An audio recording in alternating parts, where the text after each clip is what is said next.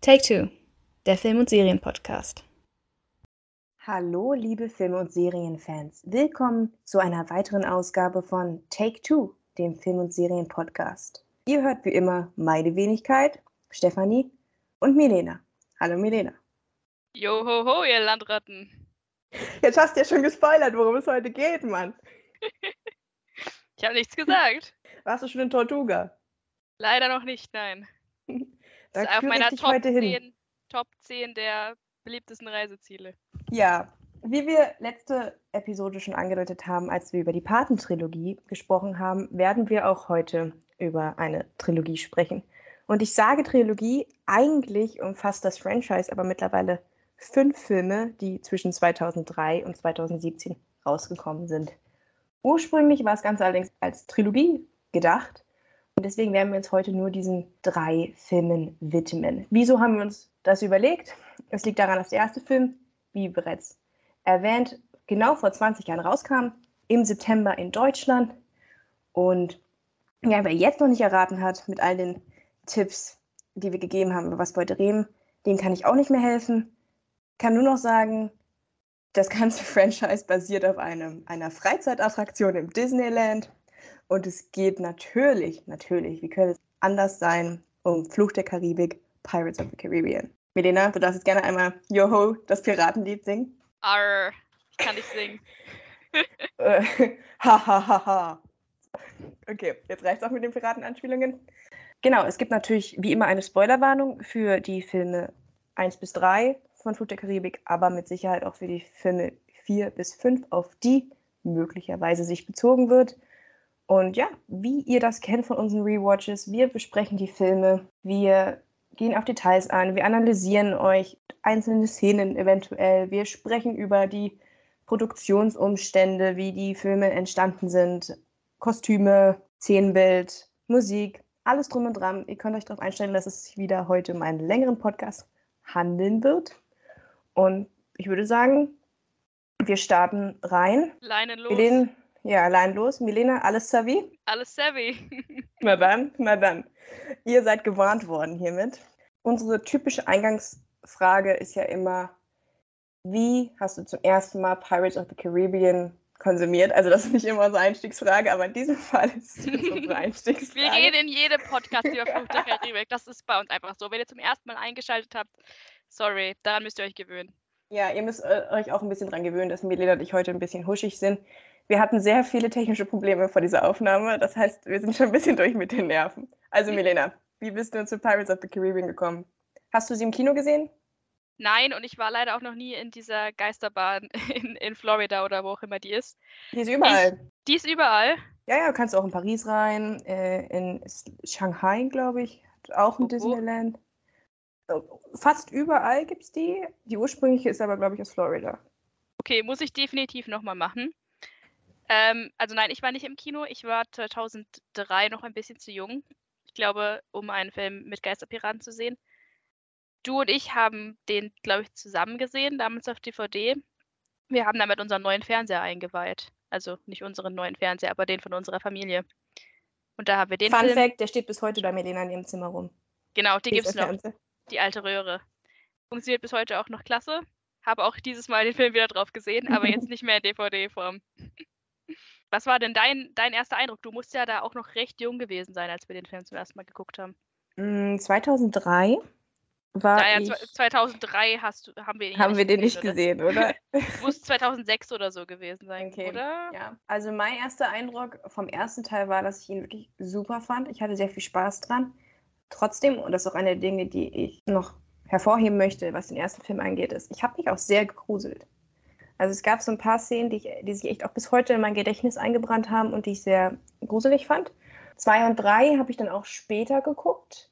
Und vier ist tatsächlich komplett an mir vorbeigegangen. Ich habe ihn jetzt tatsächlich als Vorbereitung für diesen Podcast zum ersten Mal komplett gesehen. Und bei 5, 2017 war ich im Kino. Also den hatte ich auf der großen Kinoleinwand zum ersten Mal gesehen. Ja. Ich, ich meine, ich habe tatsächlich nur 4 und 5 im Kino gesehen. Ich meine, bei 3 war ich nicht im Kino. Ich Mhm. meine wirklich, ich habe aber auf jeden Fall 4 im Kino gesehen und 5 natürlich auch, da waren wir zusammen drin. Ja, dann lass uns doch direkt in den, in den ersten Teil reingehen. Wie ich schon bereits erwähnte, ist er aus dem Jahr 2003. Es war ein großes Jahr für die Blockbuster. So viel kann man, denke ich, sagen, insbesondere für Orlando Bloom. das beste Jahr in Orlando Blooms Leben. Vermutlich. Ähm, Regie geführt hat dein Einsatz, Melina. Gore Verbinski. Dankeschön. Das Drehbuch geschrieben haben Ted Elliott und Terry Ruscio und produziert wurde das Ganze von Jerry Brockheimer und das ist im Übrigen auch bei den anderen beiden Filmen so, die wir noch besprechen werden heute. Es war tatsächlich immer die gleiche Crew aus Regie, Drehbuch und Produktion.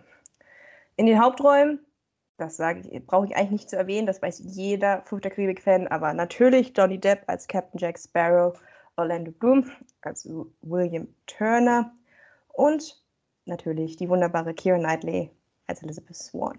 Und ja, ich habe mir lange Zeit überlegt, wie könnte ich denn den ersten Teil so inhaltlich kurz zusammenfassen. Und ich würde sagen, es geht um eine einen missverstandenen Piratenkapitän, der verflucht wurde und der versucht, seine Menschlichkeit zurückzubekommen. Und leider, leider intervenieren dann drei Halunken und versuchen ihm von diesem Vorhaben abzu Wänden und leider, leider Gottes verliert er am Ende den Kampf gegen das Böse und stirbt. Das ist eine Tragödie. Es ist, es ist wirklich eine Tragödie, ja, das hast du sehr gut zusammengefasst. der Held stirbt tragisch, verraten, ja. verfolgt. Es ist. es, es, der Film wird immer falsch verstanden, aber das ist eigentlich die Quintessenz des Ganzen. Ja, das ist die Botschaft. Das es geht um Johnny Depps Captain Jack Sparrow versucht Rache zu nehmen obwohl er völlig zu Recht an einer Meuterei abgesetzt wurde, weil er komplett unfähig ist. Und der gute Captain Hector Barbossa will einfach nur seine Menschlichkeit zurückzugewinnen, einen Fluch ablegen. Er will sogar entgegen allem, was man Piraten sonst zuschreibt, den Schatz wieder zurückbringen. Und wie würde es ihm gedanken? Kann nicht mal seinen Apfel essen. Er wollte doch nur seine Äpfel essen. ja, Ihr hört es schon raus, mein absoluter Lieblingscharakter im ganzen Franchise ist Hector Barbossa. Milena wird mich da rivaln. Sie hat einen anderen Lieblingscharakter in diesem Franchise, über den wir auch noch zu sprechen kommen. Aber ja, Milena, wie würdest du denn den ersten Teil wirklich zusammenfassen? In drei Wörtern. Ich finde, du hast es perfekt gemacht. Oder sagen wir drei Sätzen. Ich, drei ich, Wörter ist vielleicht also, ein bisschen wenig. Wenn ich wirklich nur drei Wörter sagen darf und ich bemühe mich da auch Bindestrichwörter, würde ich wahrscheinlich sowas sagen wie episches Fantasy-Abenteuer. Okay, Swashbuckling, Mantel- und Degen-Abenteuer, das sind doch ein bisschen mehr als drei Wörter. Aber ich finde, das ist die Quintessenz. Das ist die Quintessenz dieses Films. Er hat im Prinzip nichts anderes gemacht, als ein bis dato totgeglaubtes Genre wiederzubeleben. Den guten alten Mantel- und Degen-Piratenfilm. Ein Genre, was leider, leider äh, irgendwann eingegangen ist, weil die Leute völlig irrtümlicherweise gedacht haben, dass Piraten nicht mehr cool sind. Ich meine, wie kommt man zu dieser Schlussfolgerung? Und auch, weil sie ein bisschen teuer zu produzieren sind und wenn man ein bisschen was weiß über die Entstehungsgeschichte von Fluch der Karibik, weiß man auch, dass auf Schiffen zu drehen kein Fun ist. Aber ja, irgendwann hat sich irgendjemand bei Disney gedacht, wir machen mal einen, einen Film über diese Achterbahn. Ich weiß wirklich nicht, ich weiß wirklich nicht, wie sie da auf diese Idee gekommen sind, aber es war wohl schon länger, es war wohl schon länger in der Mache, in den 90ern fing es an und dann kam man irgendwie auf diese Idee, doch ähm, könnte doch dieses, diesen Piraten-Geisterbahn-Ride irgendwie in Filmform umsetzen mit Fantasy-Elementen. Und das ist dann auch geworden. Ich finde, es ist im Prinzip genau das, was draufsteht. Es ist Fantasy, Familien, Action-Fun, oder? Auf jeden Fall. Und ich finde, da sieht man mal, dass sich lange Produktionsgeschichten auch auszeichnen können. Also normalerweise kennen wir es so, dass eine lange Produktionsgeschichte eigentlich kein gutes Ende nimmt, siehe der Hobbit. Aber in dem Fall wurde an dem Drehbuch x-mal rumgewerkelt und ich würde sagen, das ist eine der absoluten Stärken in diesem Film, dass das Drehbuch so stark und so stringent und auf der einen Seite doch so simpel, aber gleichzeitig auch so interessant geschrieben ist. Und ich finde, The Curse of the Black Pearl, was übrigens der blödeste Name aller Zeiten ist, denn das Schiff ist nicht verflucht. man könnte, man hätte es, keine Ahnung, die, die Besatzung, die verfluchte Besatzung der Black Pearl nennen können oder das verfluchte Aztekengold oder so, aber die Black Pearl ist nicht verflucht, nur um es einmal so zu sagen. Aber ja, ich finde, dass dieser Film sehr gut zeigt, dass weniger manchmal mehr ist. Also du brauchst eigentlich nicht viel, außer sehr gute Schauspieler, ein sehr stringentes Drehbuch und dann kommt natürlich der ganze andere Kram dazu. Ne? Das ist dann natürlich sehr aufwendig. Aber am Anfang steht eigentlich eine relativ simple Story, die da wäre. Wir haben den klassischen Helden, William Turner, ja, genauso wie der Maler, der versucht, seine große Liebe aus den Klauen eines, du wirst mir jetzt widersprechen, aber eines grässlichen, verfluchten Schurken zu befreien, der natürlich missverstanden wurde. Genau, und um sie zu befreien, braucht er einen Goofy Sidekick und der Goofy Sidekick ist der allseits bekannte und beliebte Captain Jack Sparrow, gespielt von Johnny Depp. Und das ist es auch eigentlich schon. Es ist die, wirklich die klassische, klassische Story. Der junge Mann, der die Prinzessin retten muss. Ja, auf jeden Fall. Und jetzt hast du tatsächlich schon was angesprochen, was ich eigentlich erst hinten ranstellen wollte. Aber ich finde, es passt jetzt eigentlich ganz gut. Und zwar die Frage, wer ist denn eigentlich der Hauptcharakter in diesem Film?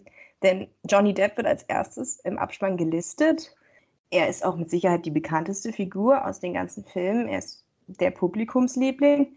Gleichzeitig könnte man aber auch sagen, naja, wie du schon gesagt hast, Will ist eigentlich der klassische Abenteuerheld, mit dem sich der Zuschauer identifizieren soll. Und dann ist da auch noch Elizabeth, die ja eigentlich der Antrieb für die Handlung ist. Also Elizabeths Aktionen sind eigentlich das, was die ganze Handlung ins Rollen bringt. Denn sie ist ja der Grund, also sie geht ja freiwillig auf dieses Schiff, übergibt dort das Aztekengold und wird dann von Captain Barbossa entführt, beziehungsweise nicht wieder abgesetzt. Das war ja niemals Teil der Verhandlungen, also was soll er machen? Ja, wer, wer ist eigentlich der Hauptcharakter hier? Das ist eine gute Frage, weil sich ja auch die Screentime recht gleichmäßig verteilt zwischen allen. Und tatsächlich ist ja auch Jack Sparrow der, der Charakter, der als letztes eingeführt wird von den dreien. Und wir lernen zuerst Will und Elizabeth kennen. Ich, ich will mich da gar nicht unbedingt festlegen. Ich denke, es ist so ein bisschen wie in, ähm, in einem anderen Film von den gleichen Drehbuchautoren, den ich sehr liebe und der praktisch so der, die Vor, der Vorgänger bzw. die Blaupause vielleicht für Flut der war, nämlich die Maske des Zorro mit Antonio Banderas, wo wir praktisch den jemanden haben, der schon länger in dem Business aktiv ist und der dann sozusagen das Schwert, den Mantel, den Hut weitergibt an die nächste Generation. Und so ein bisschen fühlt sich der Karibik auch an. Es ist praktisch Wills Imitation ins Piratenleben. Und insofern denke ich, dass vielleicht schon Will der Hauptcharakter wäre, aber rein vom Marketing her ist Johnny Depps Name ist der erste, der im Abspann gezeigt wird. Johnny Depp ist auf dem Plakat ganz groß. Ist natürlich auch der größte Star in dem Film. Er ist halt der Pirat und es geht um Piraten. Ja, er ist das Gesicht des Franchises. Ich Aber auch. rein, rein vom Narrativ her, weiß ich nicht, ne? Also er hat jetzt auch nicht so die starke Agenda, ne? Ja, er, ich er finde, hilft halt Will, Elizabeth zu retten. ja gut, der, seine Agenda ist natürlich, sich an Captain Barbossa zu rächen. Aber klar, er schwimmt nur mehr oder weniger so mit. Das ist ja generell was, was Jacks Charakter auszeichnet, aber dazu kommen wir gleich. Denn ich möchte gerne nochmal auf die Einstiegsszenen zurückkommen, denn wir haben den ersten Teil tatsächlich zusammen rewatcht und du hast mir damals schon gesagt, du findest die ersten zehn Minuten des Films extrem klasse, weil halt relativ sch- schnell gezeigt wird, ähm, welcher Charakter wie tickt und wie seine Beziehungen auch zu anderen Charakteren sind. Und mit Ausnahme von Barbossa werden sie auch alle relativ zügig eingeführt. Und damit meine ich jetzt nicht nur die Hauptcharaktere, sondern auch so Nebencharaktere wie Governor Swan oder, sag seinen Namen, Commodore, Commodore. Norrington? Genau, genau. Und ich finde halt auch, dass diese Einstiegsszenen wirklich exzellent sind. Also mir fällt da vor allen Dingen natürlich die Szene auf dem Boot ein, die ja quasi der, den Prolog darstellt, aber auch das erste Wiedertreffen auf Elizabeth, von Elizabeth und Will dann in der Gegenwart, in der der Film spielt, finde ich sehr bezeichnend, weil du sofort erkennst, okay, da ist eine Anziehungskraft, die in den letzten zehn Jahren nicht abgeflaut ist, die ja, die gehören zusammen, die fühlen was füreinander. Orlando Blooms Blick sagt eigentlich alles, wenn er sie ansieht. Und Genau, die Szene lebt von der Mimik. Genau, und deswegen würde ich da auch nochmal gerne das Boot mitholen, weil ich finde, eine Einstiegsszene ist generell immer sehr wichtig für, für einen Film. Wir haben das auch beim Paten besprochen, wie wichtig die ersten 30 Minuten dieses Films waren. Und ich finde auch hier sind das sind ja dann, dadurch, dass der Film gesamt kürzer ist, sind das die ersten 15 bis 20 Minuten und die finde ich wirklich exzellent. Ich meine, Jacks Auftritt, absolut ikonisch. Auf dem untergehenden Schiff, ja. Ja. Wo ja auch klar gemacht wird, er fährt dann da rein in die Bucht und er sieht sofort, was Piraten erwartet, wenn sie dort an Land gehen in Port Royal. Und deswegen, ich muss wirklich sagen, ich finde die ersten 15, 15, 10, ex, äh, 15, 10, die ersten 15 Minuten exzellent in diesem Film. Es ist nicht mal unbedingt viel, was über Dialoge vermittelt wird, sondern über so kleinere Szenen, wie zum Beispiel, dass die Piraten da hängen und er seinen Hut abnimmt und salutiert. Oder auch, ähm, auch Will wird eingeführt, äh, mit dem er dieses Schwert übergibt. Und du hast gleich das, du wirst gleich, es wird nie gesagt, dass Will dieses Schwert selbst gemacht hat. Es wird nur angedeutet, aber du siehst dadurch sofort, okay, das ist ein junger Mann, der wird unterschätzt, der wird irgendwie nicht ganz so gewertschätzt, aber aus dem kann mehr werden. Der hat so dieses Diamond in the Rough Potenzial. Und dann äh, natürlich noch so kleine humorvolle Sachen, wie dass er diesen, diesen ähm, Kerzenständer abbricht von der Wand und dann versucht, das abgebrochene Teil in dem Schirmständer zu verstecken, was einfach köstlicher Humor ist. Also du hast gleich, du baust gleich so eine Bindung auch zu diesen Charakteren. Das finde ich sehr wichtig, weil ich viele Fantasy-Filme schon gesehen habe, wo dir die Charaktere einfach egal sind. Und hier, du hast diese drei Charaktere werden eingeführt und die sind dir gleich grundsympathisch, weil sie auch einfach gut gespielt werden. Ja. Ähm, und du die, siehst auch, wie sie sofort ticken, ne? Also ja. Jack wird mit seinem einerseits seinem bisschen trottelighaften, dummschwätzerhaften eingeführt. Auf der anderen Seite ist es aber auch super clever, wie er dann ähm, sagt, drei Schilling und wir vergessen den Namen und dann nimmt er aber die Börse doch wieder mit. Und yeah. sind so, so kleine Sachen, wo du halt sofort siehst, wie die Charaktere ticken. Commodore Norton, finde ich, wird auch sofort klar, was er für ein Charakter ist. Genau, ja. Durch so, durch so kleine, kleine Szenen einfach wird dir das sofort vermittelt. Ähm, auch die Konstellationen untereinander werden sofort glasklar gezeigt. Du weil, siehst gleich, okay, der Vater möchte, dass sie den einen heiratet, aber sie möchte lieber den anderen heiraten. So klassische Figurenkonstellationen, da muss nicht groß was gesagt werden. Das braucht fünf Minuten und der Zuschauer weiß sofort, okay, das ist, das ist Sache, das ist die Ausgangslage. Mhm, und trotzdem je, ist jede Szene auch für den Plot wichtig. Nicht nur, um die emotionale Ebene zu bilden, sondern eben auch für die Handlung an sich. Also mir fällt da zum Beispiel die Szene ein, wo sie das Korsett geschenkt bekommt. Hm. Und dieses Korsett ist so wichtig dafür, dass sie dann ins Wasser fällt. Und sie muss ja ins Wasser fallen, damit das Aztekengold ähm, aktiviert wird. Und ich habe wirklich das Gefühl, die ersten 15 Minuten sind wirklich exzellent genutzt. Die bereiten sehr gut den Plot danach vor, diesen Angriff auf Port Royal. Und in dem Moment, wo dieser Angriff kommt, kennen wir schon alle Charaktere. Ja. Wo wir gerade bei Port Royal sind, würde ich gerne noch mal kurz über die Location mit dir reden. Wir haben uns ja beide auch informiert für diesen Podcast und ich finde wirklich, es ist Wahnsinn, was für ein Szenenbild die da geschaffen haben. Soweit ich weiß, sind sie ja nach St. Vincent gegangen, eine kleine Insel in der Karibik, soweit ich weiß, und haben dort mehr oder weniger in dieser Bucht, also das Haus des Gouverneurs ist, glaube ich, selbst gebaut. Das haben sie nicht dort vorgefunden, das haben sie selbst gebaut, genauso wie diese Wills Schmiede und so. Das ist alles quasi von Scratch neu hergerichtet. Ja, das ist alles Studio. Genau. Die Schiffe haben sie, da gibt's, haben sie teilweise eins übernommen, die anderen sind aber auch frisch gebaut. Da gibt es mehrere Modelle. Also es gibt ähm, ein großes Modell, wo du wirklich auf dem Wasser shooten kannst, aber da es natürlich schwer ist, auf dem Wasser zu drehen, gibt es auch noch kleinere Modelle, die stehen dann in der Halle. Dann gibt es noch ein ganz kleines Modell, was dann auf so einem kleinen Becken fährt und ähnlich wie bei Star Wars mit den Mini-Raumschiffen dann größer dargestellt wird, mit denen du dann Effekte durchführen kannst. Und ich finde es wirklich Wahnsinn, was für eine Detailliebe da vor allen Dingen bei, bei dem Ort, diesen Port Royal Ort einfach zu erschaffen, reingeflossen ist. Und natürlich auch bei den Schiffen, die ja, sind wir, sind wir ehrlich, mit das Hauptwichtigste in diesem Film sind. Piraten und absolut, Schiffe. Das absolut. geht nicht anders. Das macht auch viel von dieser, dieser Piratenromantik einfach aus, dass du diese Schiffe hast, die natürlich wunderschön sind. Aber auch dieses Vor, was sie da haben, was komplett aus Schaumstoff gebaut ist, was aber total echt aussieht, natürlich auf der Leinwand, ist, ist klasse gemacht, wenn du bedenkst, dass dieser Film kein großes Budget hatte und dass niemand irgendwie gedacht hat, dass dieser Film ein Erfolg wird, was da an, an Arbeit reingeflossen ist, in die Sets, unglaublich wirklich. Finde ich faszinierend dafür, dass die Filme, wie du gesagt hast, 20 Jahre alt sind. Hat sich das ja. so gut gehalten ich habe auch wirklich gestutzt, als ich halt geguckt habe bei den Oscars, ähm, dass sie teilweise nicht für alles nominiert wurden. Also ich glaube, Szenenbild zum Beispiel sind sie nicht dabei, wo ich mir halt auch gedacht habe, das kann eigentlich nicht sein. Zumindest eine Nominierung wäre das wert gewesen, so krass. Was, was die da alles aus dem Boden gestampft haben, weil das ist es ja im Endeffekt. Ich habe gelesen, die haben jedes Hotel auf dieser Insel gemietet und dann haben sie alle mit dem Boot irgendwie rübergefahren. Es muss, mussten krasse Umstände gewesen sein beim Dreh, wirklich. Ja, das, auch die Schiffe sehen einfach so toll aus ich finde es auch krass, dass die dieses eine Schiff halt gekauft haben. Ich glaube, ich habe gerade vergessen, wie es hieß. Lady Washington. Lady, irgendwas mit Lady, ich wollte Lady Mary sagen, aber ja, Lady Washington, das haben sie ja komplett umgestaltet. Komplett um, umgemalt, damit es dann am Ende die Interceptor darstellt. Und es ist einfach, ja, es ist einfach grandios, die Detailliebe, die da reingeflossen ist. Sie haben sich ja sogar ähm, historisch beraten lassen, was glaube ich auch nicht ungewöhnlich ist für so ein großes Projekt, was ja teilweise auch ein Period-Drama sein soll. Aber es ist schon Wahnsinn, was, wie viel Arbeit in, in diesem Film steckte. Genau, auch die Piraten, die recht realistisch dann dargestellt werden sollen und eben keine Piratenkarikatur aus der Geisterbahn sind, Da steckt sehr, sehr viel Detailliebe drin und sehr viel Fachwissen auch. Und klar ist der Film bei den Oscars ein bisschen untergegangen, was an der Konkurrenz einfach liegt in dem Jahr. Aber er hätte definitiv zumindest eine Nominierung verdient gehabt, finde ich.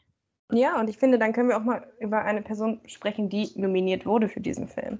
Und das ist Johnny Depp als Jack Sparrow, was man, glaube ich, damals nicht gedacht hat, als er gecastet wurde für diese Rolle, dass das ein großer Wurf werden würde und dass er tatsächlich am Ende sogar mit einer Oscar-Nominierung dasteht. Zu Recht, Milena? Ja, auf jeden Fall. Eine der ikonischsten Filmfiguren der letzten Jahrzehnte. Und das, das wird man nicht von ungefähr. Johnny Depp ist wirklich inzwischen synonym mit so, sag mal, ausgefalleneren, etwas verrückteren Charakteren. Jeder kennt diese Rollen, aber damit hat er den Grundstein dafür geschaffen. Das sollte man nicht vergessen. Heute denkt man ja, klassische Johnny Depp-Rolle, aber damit fing es halt an. Ist auch meiner Meinung nach unerreicht, sein, was seine Performances angeht. Ich finde auch wirklich diese Performance hervorragend, weil sie ist schon abgedreht, aber sie ist nicht überdreht, wie es zum Beispiel für mich seine Performance als Hutmacher in Alice im, Wonder, Alice im Wonderland, Alice im Wunderland ist. Ich muss wirklich sagen, ich habe Johnny Depps Jack Sparrow wirklich schätzen gelernt. Vor allen Dingen, weil ich mittlerweile den Vergleich zu seiner Darbietung in 4 und 5 habe und sie mir dort nicht mehr ganz so gut gefällt. Aber ich muss wirklich sagen, in diesem Teil, wir haben ja schon gesagt, er schwimmt eigentlich eher mit. Er ist nicht die treibende Kraft hinter dem Plot. Er schwimmt eher so mit. Er, ja, er schummelt sich so ein bisschen durch. Er improvisiert viel. Ab und an hat er so einen halben Plan in der Hinterhand. Und ich finde, es ist sehr schwierig, den Grad bei Jack zu treffen zwischen diesem, ja, wie soll ich sagen, charmanten, tricksterhaften, et etwas, ja, dummschwätzerischen ähm, Charakter, der ein bisschen trottelig manchmal sogar wirkt, zu treffen, aber gleichzeitig eben auch diesen cleveren Teil zu treffen. Denn Jack ist wirklich ein sehr schlauer Mann. Das ist auch viel Fassade, was er vorspielt, damit er nicht so ernst genommen wird. Und ich finde, er macht das exzellent. Und dann hat er natürlich auch noch so, ja, so, so Signature-Sachen einfach erfunden. Also der Gang ist legendär, wie, wie er teilweise spricht. Also er vernuschelt die Wörter so, was zum Beispiel Jeffrey Rush als Barbossa gar nicht macht. Und ja, alles in allem ergibt dann ein sehr rundes, interessantes Bild eines ja Anti-Heldens, was man so, glaube ich, zu der Zeit zumindest lange nicht mehr gesehen hat die ganze Körpersprache, er ist da wirklich so reingewachsen in diese Figur. Er hat diese Figur praktisch selbst erschaffen. Ihm wollten ja auch einige Leute reinreden. Es ist immerhin ein Disney-Film. Viele dachten, dass das wahrscheinlich nicht ankommt beim Publikum. So ein, so ein ungewöhnlicher, wie du ja sagst, schon fast ein Anti-Held. Aber Johnny Depp hat sich durchgesetzt und wurde dann zu Recht auch mit der Nominierung belohnt. Das ist wirklich eine, eine gute Performance, die er da abgeliefert hat und die zu Recht synonym geworden ist mit dem Franchise und mit generell Piraten einfach. Wenn du an Piraten denkst, denkst du an Captain Jack Sparrow. So ist es. Das stimmt wirklich. Er hat nachdrücklichen Eindruck einfach hinterlassen mit dieser Rolle. Und ja, wer, wer liebt nicht den Jack in Teil 1? Dieses gerissene Schlitzohr mit seinem schwankenden Gang. Also es ist, es ist, wir, wir, ich finde, wir nutzen dieses Wort ein bisschen zu inflationär in diesem Podcast, aber es ist schon ikonisch. Es ist also. ikonisch.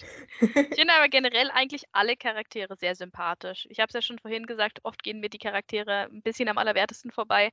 Aber ich finde die alle wirklich sympathisch. Ich mag auch Will. Ich finde, Will wird immer so ein bisschen unterschätzt. Aber ich finde auch, auch Will ist, als Charakter deutlich schlitzohriger, als man ihm das zum Beispiel zutraut. Oh ja, er hat Und das Piratengehen. Deutlich mehr bereit, Leute auch zu verraten, wenn es ihm gerade passt. Äh, und ich finde auch wirklich, Orlando Bloom wurde einfach geboren für diese Rolle. Er ist wirklich geboren, dieser, dieser Abenteuerheld zu sein. Das ist, das ist seine Rolle. Ja, er hat das Charisma und das Aussehen dafür. Ja, ja, er hat, und, und aber dann auch gleichzeitig dieses Sympathische. Ich habe ich hab gelesen irgendwo bei der Vorbereitung, dass Orlando Bloom Will eigentlich cooler spielen wollte, so wirklich als den klassischen Helden. Und dass ihm immer wieder gesagt wurde, nein, nein, du musst das goofier machen, du bist ein Dork.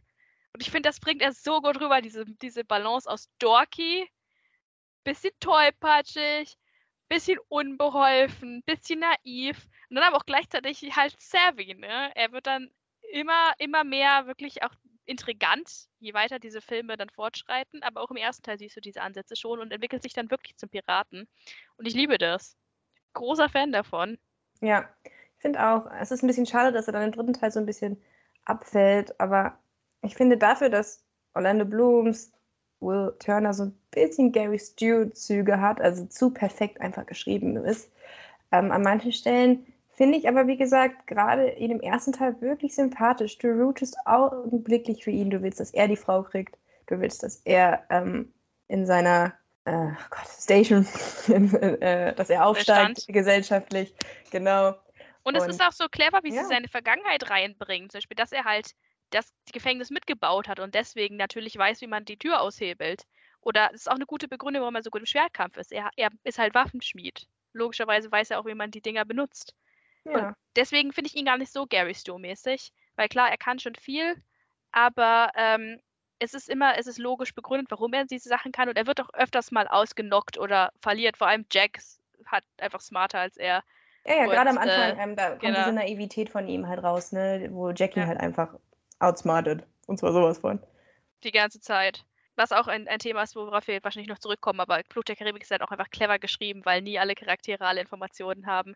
Und jeder immer noch so eine Hidden Agenda hat, was ja, ich da werden wir, glaube ich, liebe. vor allen Dingen im zweiten Teil sehr viel drüber genau. reden, bei einer unserer Lieblingsszenen. Dazu kommen wir noch. Aber jetzt haben wir schon die beiden Herren abgehakt, dann lass uns doch mal auf die Leading Lady nochmal zu sprechen kommen, wo wir jetzt eh schon gerade bei den Charakteren sind. Vielleicht auch im Hinblick auf die Szene, wo sie dann eben entführt wird und auf dem Schiff ankommt, weil da befinden wir uns jetzt gerade auch in der Handlung, wo wir, wo wir gerade angekommen sind. Weil ich finde, diese Szene sagt sehr viel über Elizabeth Swans Charakter aus. Ja, mach doch gern mal den Anfang. Hm? Also zum einen muss ich mal sagen, die Szene, die ich besonders gruselig fand, war die, wo sie entführt wird von, wie heißt der Typ, der zwei Augen hat? Der, Typ, der zwei Augen hat. ja, das muss ein bisschen mehr eingehen. Stimmt, es gibt, es gibt einen Typen, der hat nur ein Auge und der rennt mit einem rum, der hat zwei Augen hat. Ach, du meinst Pintel und Ragetti. Genau, aber wer ist wer von wem? Weil Ragetti, sagt, ist der, ist der mit dem, mit dem Holzauge. Okay, dann meine ich Pintel, weil die Szene fand ich als Kind wirklich eindrücklich und die hat sich bis heute in mein Gedächtnis gebrannt, wo sie entführt wird und sie setzt sich in diesen Schrank. Hm. Und sie guckt auf das Aztekengold und dann cut die Szene und man sieht quasi ihn von außen reingucken hm. in diesen Schlitz. Und die fand ich da, die fand bisschen, ich. Bisschen Jumpscare. Ja, natürlich Jumpscare, aber du weißt ja, was passiert. Ja. Weil er sieht ja schon, dass sie da reingeklettert hm. ist und trotzdem ist es gruselig. So. Deswegen, die, die fand ich exzellent. Da merkt man auch, dass dieser Film ein bisschen, ja, sich auch am Gruselgenre bedient. Absolut. Und genau, da landet sie eben auf dem Schiff und ich finde, du merkst halt in der Szene sehr gut, dass sie sehr gut ist darin, den Raum zu lesen. Also sie weiß sehr schnell, was die Piraten wollen und was sie tun kann, um diese Situation zu überleben und gleichzeitig auch die Menschen in Port Royal zu retten. Und ja, spielt dann da clever mit, obwohl sie halt, also Kira Knightley war 17 zu dem Zeitpunkt und Elizabeth wird nicht viel älter sein. Also sie ist eine sehr junge Frau und man müsste eigentlich erwarten, dass sie genauso naiv wie Will ist. Aber tatsächlich wirkt sie sehr gut informiert über die Piratenwelt und ja, zeigt eben auch einen sehr schnellen Verstand in dieser Szene und schafft es dann, sich mehr oder weniger aus dieser Situation rauszuretten. Ich meine, die Piraten hätten sie auch einfach umbringen können. Aber durch clevere Verkettungen von Umständen und äh, der Entscheidung, sich als Will auszugeben, beziehungsweise seinen Nachnamen zu nehmen, überlebt sie dann diese Szene. Sie ist sehr gut im Verhandeln. Das ist, zeigt sich auch später noch in dem Film und wie du gesagt hast, sehr gut ähm, spontan zu agieren, den Raum zu lesen. Ich liebe die Szene, wo sie das, das Medaillon so tut, als würde sie es droppen. Es ist, es ist eine tolle Szene. Ähm, ich mag in der Szene auch ähm, generell die, der Angriff der Piraten auf, auf Port Royal ist großartig. Ich liebe es auch, wie da schon vorgeshadowt wird. Ist das überhaupt ein Wort, vorgeshadowt? Du weißt, was ich meine. Äh, es ist nicht so schlimm wie der Mann mit zwei Augen. es wird schon angedeutet, dass, ähm, dass man die Piraten nicht töten kann, weil Will tötet den einen einmal und er kommt wieder und der verwirrte Gesichtsausdruck von Orlando Bloom ist großartig. Und das wird, das wird da schon ein bisschen angedeutet. Und ebenso sieht man auch dann auf dem Schiff, wie sich, ja, wollen wir, wollen wir gleich über die Szene reden, wie ähm, dann entpuppt wird, dass die Geisterpiraten Geisterpiraten sind, weil die finde ich auch großartig. Elizabeths Dinner mit, mit Hector Barbossa, wo er sie die ganze Zeit beim Essen beobachtet, was leicht creepy ist. Und ähm, ja, du weißt ja, aber da, nicht warum. Ja, ja, du weißt nicht warum. Es geht ihm nicht um sie. Er ist, glaube ich, der einzige Mann in dieser Serie, der nicht an ihr Interesse hat. Äh, du merkst, du merkst gleich, du merkst gleich, okay, da ist irgendwas. Und dann entspinnt sich ja dieser, auch dieser Dialog von wegen, ich glaube nicht an Geistergeschichten und dann kommt sie ja raus und man sieht die Geisterpiraten und dann hält Barbossa diesen berühmten Monolog. Das ist großartig. Ich lieb's. Mm, ja, super. Auch super Chemie zwischen Jeffrey Rush und Kira Knightley. Dann lass uns doch gleich Barbossa auch noch abhaken, bevor wir dann zur Rest der Handlung kommen. Be my denn, guest. Ja, ja. Denn Barbossa ist tatsächlich einer meiner absoluten Lieblingsfilmbösewichte. Ich finde, ja, wie gesagt, er ist ein tragischer Anti-Held eigentlich. Er ist sehr sarkastisch, er ist durchtrieben. Er ist natürlich auch saugrausam. Ich glaube, er wurde auch, er wird auch wegen Tierquälerei und Mord gesucht. Also er ist, er ist mit, Sicherheit kein, mit Sicherheit kein naives Schäfchen wie, wie Orlando Blooms Will Turner. Aber ja, ich mag halt, dass er so ein bisschen seinen eigenen Moralkodex verfolgt. Wir sehen das auch in einer späteren Szene, wo er Elizabeth halt, wo Elizabeth denkt, sie würde ihn umbringen, aber er schlitzt ihr nur die Hand auf, weil es muss halt Blut vergossen werden, aber warum soll er sie gleich komplett umbringen? Ergibt für ihn halt keinen Sinn. Und das finde ich sehr interessant, weil er hat halt seine Richtlinien, an die er sich hält. Nicht unbedingt Regeln, aber halt Richtlinien.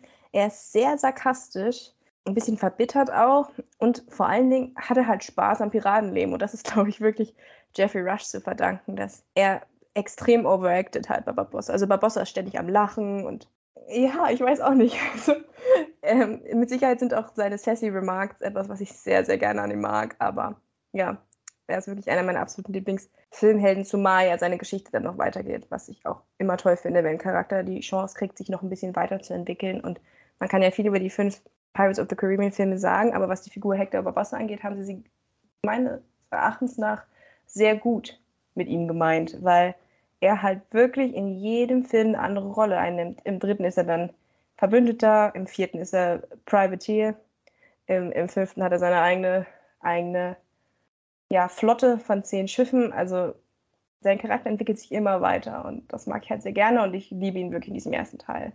Ich finde, du merkst einfach, dass Jeffrey Rush richtig Spaß daran hatte, die Sau rauszulassen als Pirat. Ich finde, du sprichst da gleich drei Sachen an, die alle drei diese Trilogie sehr auszeichnen. Das eine sind wirklich gute Bösewichte. Auch die anderen sind top, aber Barbossa natürlich als der erste im ersten Film hat die größte Last zu tragen und liefert einfach ab. Dann gute Charakterentwicklungen, auch das sollte man nicht unterschätzen. Der einzige Charakter, dem man argumentieren kann, dass er sich nicht wirklich entwickelt, ist Jack. Aber alle anderen Charaktere unterlaufen eigentlich schon eine Entwicklung. Und das dritte ist der Humor. Der Humor ist immer gut. Ja, ja, davon, davon, lebt der, davon lebt der Film natürlich auch, von diesen lustigen One-Linern, die ja Eingang gefunden haben in die Popculture und die jeder zitieren kann. Jetzt als dieses Olaf Scholz Piraten-Meme rumging, waren natürlich auch irgendwie 50% aller Memes Anspielungen auf Flut der Karibik, weil ja, Mhm. es ist, es, äh, der Film, man hat ihn schon so oft gesehen und man lacht immer noch über die Gags, weil sie einfach lustig sind. Ja, die sitzen auch beim zweiten und dritten Mal. Und es gibt so viele Gags, die sitzen schon beim ersten Mal nicht. Und es gibt auch so viele Gags, die sitzen beim ersten Mal, aber die findest du nicht mehr lustig beim zweiten und dritten Mal. Und Pirates of the Caribbean ist nichts von beiden. Sondern erst in der dritten Kategorie, wo die Witze wirklich nach 20 Jahren immer noch genauso lustig sind wie am Anfang. Zumindest Wenn im die- ersten Film. Wenn die das Schiff klauen, das ist so eine großartige Szene und die ganze Navy blöd dasteht und guckt. Mm, Es ist ja. Legende. Es ist einfach, es ist großartig. Ja, oder wo er auf der Insel ausgesetzt wird. Die, die ganze Inselszene ist, ist herrlich mit dem Rum. Ja, Es, es hat wirklich so einen hohen Rewatch-Faktor, diese es macht einfach Spaß. Ja. Ja.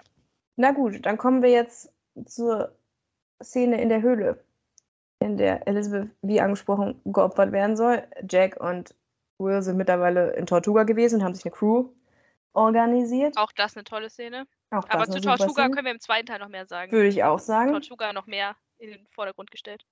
Genau. Und das Opfer schlägt fehl, denn Elizabeth war gar nicht Elizabeth Turner, Noch nicht. entgegen dem, was sie den Piraten weiß gemacht hat. Und ja, und dann geht der ganze Film eigentlich nochmal von vorne los, weil sie wieder jemanden suchen müssen, der äh, Turner-Blut in sich hat. Und ja, ich würde gerne zwei Sätze nochmal zu dieser Höhle sagen, weil ich finde die wirklich exzellent designt. Ich finde gerade der erste Teil zeichnet sich dadurch aus, dass er noch nicht so viele Fantasy-Elemente hat. Aber wenn du dann in diese Höhle kommst, mit Ausnahme der Geisterpiraten natürlich, aber wenn du dann in diese Höhle kommst, hast du zum ersten Mal so ein bisschen Disney-Feeling. Also es sieht so magisch aus, verwunschen. Ja, wirklich, wirklich als wäre es halt auch ein Disney-Film. So. Ich Wie bei Aladdin. Genau, wie bei Aladdin. Ich finde es halt wirklich Wahnsinn, wie sie es geschafft haben, diese Höhle so unglaublich echt und schön darzustellen. Und dieses Ganze, sind wir wieder bei der Arbeit, die da, die da drin steckt. Sie mussten diese ganzen ja, Trophäen, ankarren. Sie mussten es schaffen, dass es nach einem riesigen Goldberg aussieht, obwohl sie gar nicht so viele Requisiten, Requisiten hatten. Dafür hat dann, hat dann die Produktion die, die Hügel anmalen lassen, Gold, sodass es halt, sodass der Untergrund goldfarben ist und es halt so aussieht, als würden da viel mehr Münzen liegen. Und das ist einfach alles so clever aus der Trickkiste auch übernommen. Und ja, ich finde diese Höhle einfach wunderschön. Absolut. Du hast das Gefühl, dass da sehr viel Liebe reingeflossen ist und dass die Leute sehr viel Spaß bei der Produktion auch hatten, äh, was diese Set-Designs angeht. Und ich glaube, das ist wirklich einfach eine Sache an praktischen Effekten, dass sie nicht nur großartig aussehen, weil die Filme sehen immer noch gut aus dafür, dass sie 20 Jahre alt sind. Aber auch, dass es Spaß macht, glaube ich, sowas zusammenzubasteln. Ich glaube, es macht einfach mehr Spaß, Ja, auch als die Recherche Schauspieler, macht auch Spaß, glaube ich. in so einem Ding zu stehen und dich da zu duellieren, als vor einem Greenscreen. Und natürlich gibt es auch Greenscreen in Fluch der Karibik. Natürlich ist das nicht alles voll ausgebaute Sets. Aber diese Höhle, die haben die halt wirklich gebaut. Das hat Monate gedauert. Da ist echtes Wasser drin und alles. Mhm. Also Respekt einfach dafür, für die unglaubliche Arbeit, die da reinge, reingeflossen ist. Was sich ausgezahlt hat. Wirklich. Total toll. Naja, jedenfalls, Jack gibt sich dann, Jack gibt sich zu erkennen gegenüber Barbossa. Und Elizabeth und Will versuchen zu fliehen. Aber irgendwie enden sie dann doch wieder alle auf Barbossas Schiff. Und nachdem Will fast ertrunken wäre. Was ein bisschen im Plothole ist, weil anfangs wurde immer gesagt, die Interceptor ist das schnellste Schiff. Und es wird sogar gelampshaded im Film. Äh, ich glaube, Anna-Maria sagt auch, wieso, wir holen die uns ein, die Interceptor ist das schnellste Schiff in der Karibik. Aber egal, sie werden trotzdem eingeholt, weil der Plot es verlangt. ja, genau. Und dann enden sie alle wieder auf Barbossas Schiff und Jack wird wieder mal ausgesetzt. Und ich finde es großartig, dass in diesem Film die ganze Zeit immer noch die Vergangenheit mitspielt. Also, wir haben die Meuterei ja nicht mitbekommen. Trotzdem sind wir aber natürlich automatisch auf der Seite von Jack, zumindest fast jeder von uns. Außer dir. und ja, ich finde halt, man kann halt auch Barbossas Agenda super, super nah gut nachvollziehen. Das ist, macht ihn halt zu einem guten Bösewicht, dass er halt wirklich ein sehr nachvollziehbares Ziel hat. Aber gut, man kann auch, wie gesagt, Jacks Gründe sehr gut verstehen. Und ja, dann wird er halt wieder mit diesem einen Schuss ausgesetzt, der sich ja die ganze Zeit für Barbossa aufhebt. Und diesmal wird Elizabeth auch gleich mit über die Planke rausgeworfen. Ja, und dann landen, landen sie auf dieser Insel. Will soll währenddessen geopfert werden. Und ja, dann kommt die ganze super Insel-Szene. Willst du zu der noch was sagen? Weil die ist auch super witzig. Da wird ja schon so zum ersten Mal so ein bisschen Elizabeth Jack angedeutet. Ja, aber auch klar gemacht, dass das einseitig ist, wenn überhaupt. ja. Sie, Ich glaube, Elizabeth mag einfach, Elizabeth mag einfach generell Piraten und wer kann es ihr verübeln? Ja, sie steht, glaube ich, auf Abenteuer. Da, ne, das ist dieses, auch dieses gute Bild mit dem Korsett, das sie einschnürt. Und dann hast du halt Will und Jack, die irgendwo Freiheit symbolisieren, weswegen sie auch niemals mit Commodore Norrington zusammenkommen kann. Weil er genau das ist, was sie nicht will. Sie will, sie will halt, sie will schon einen guten Kerl, weswegen sie dann am Ende auch bei, bei Will landet. Aber sie, Der ja gar nicht Pirat werden will, anders Genau. als sie. aber sie steht schon so ein bisschen auf dieses manipulative, durchtriebene, ja, Freiheitsleben, was, was die Piraten da so führen. Ja, Mehr als Will es. Will es tut. Ja? Die passt auch gut rein. Man sieht hier auf der Insel, sie kommt gut klar, sie kommt von der Insel auch wieder runter. Sie ist sehr resourceful, wie man auf Englisch sagen würde. Mhm. Ähm, es, ist, es ist ein interessantes Pacing, muss man an der Stelle sagen, weil wir hatten schon diesen großen Climax, diesen großen Höhepunkt in der Mitte des Films. Und dann wird die Handlung nochmal so ein bisschen langsamer mit dieser Inselszene. Mhm. Und ähm, man, kann, man könnte das theoretisch kritisieren, weil die Inselszene jetzt nicht so wahnsinnig viel zur Handlung beiträgt. Aber sie ist auch nochmal so ein Moment des Durchatmens, einfach den du meiner Meinung nach brauchst zwischen den beiden großen Höhlenszenen. Ja, wollte ich gerade sagen, zumal der zweite Höhepunkt ja auch wieder in der Höhle ist. Und das kannst du du halt nicht direkt im Anschluss machen. Und du brauchst auch ein bisschen Jack und Elizabeth Bonding Time, weil du hattest bisher Jack und Will und Elizabeth und Will, aber du hattest doch nicht Jack und Elizabeth, bis auf die Szene, wo er ihr das Leben gerettet hat. Und jetzt kommen die halt mal zusammen, dank Wills großartiger Verhandlungskünste. Elizabeth Sorry, goes free. er kann nicht. Ja, ich finde es wirklich interessant, dass, ne, dass er von den dreien eigentlich der Schwächste ist, was dieses. Er ist doch am aufrichtigsten und am ehrenhaftesten. Elizabeth kann relativ schnell auch durchtrieben und manipulativ handeln, aber Ja, so kommt sie ja von der Insel runter und so Genau. rettet sie ja auch Will das Leben, indem sie Norrington sagt, dass sie ihn heiratet, wenn er. Will rettet. sie, weiß ganz genau, wie sie die. Leute zu spielen hat. Sie weiß genau, was sie wem versprechen muss.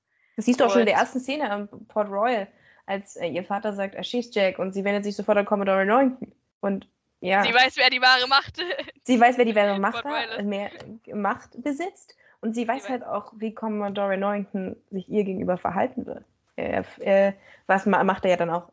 Er rettet Will Turner am Ende mit, mit Ja. seiner Crew für Elizabeth. Ja. Und Ja, das sie weiß sie natürlich. Sie hat dieses Piratengehen, deswegen sind sie und Jack auch ein gutes Team. Mhm. Bis auf ihre tragische Einstellung gegenüber Rom, die Jack ihr nicht verzeihen kann.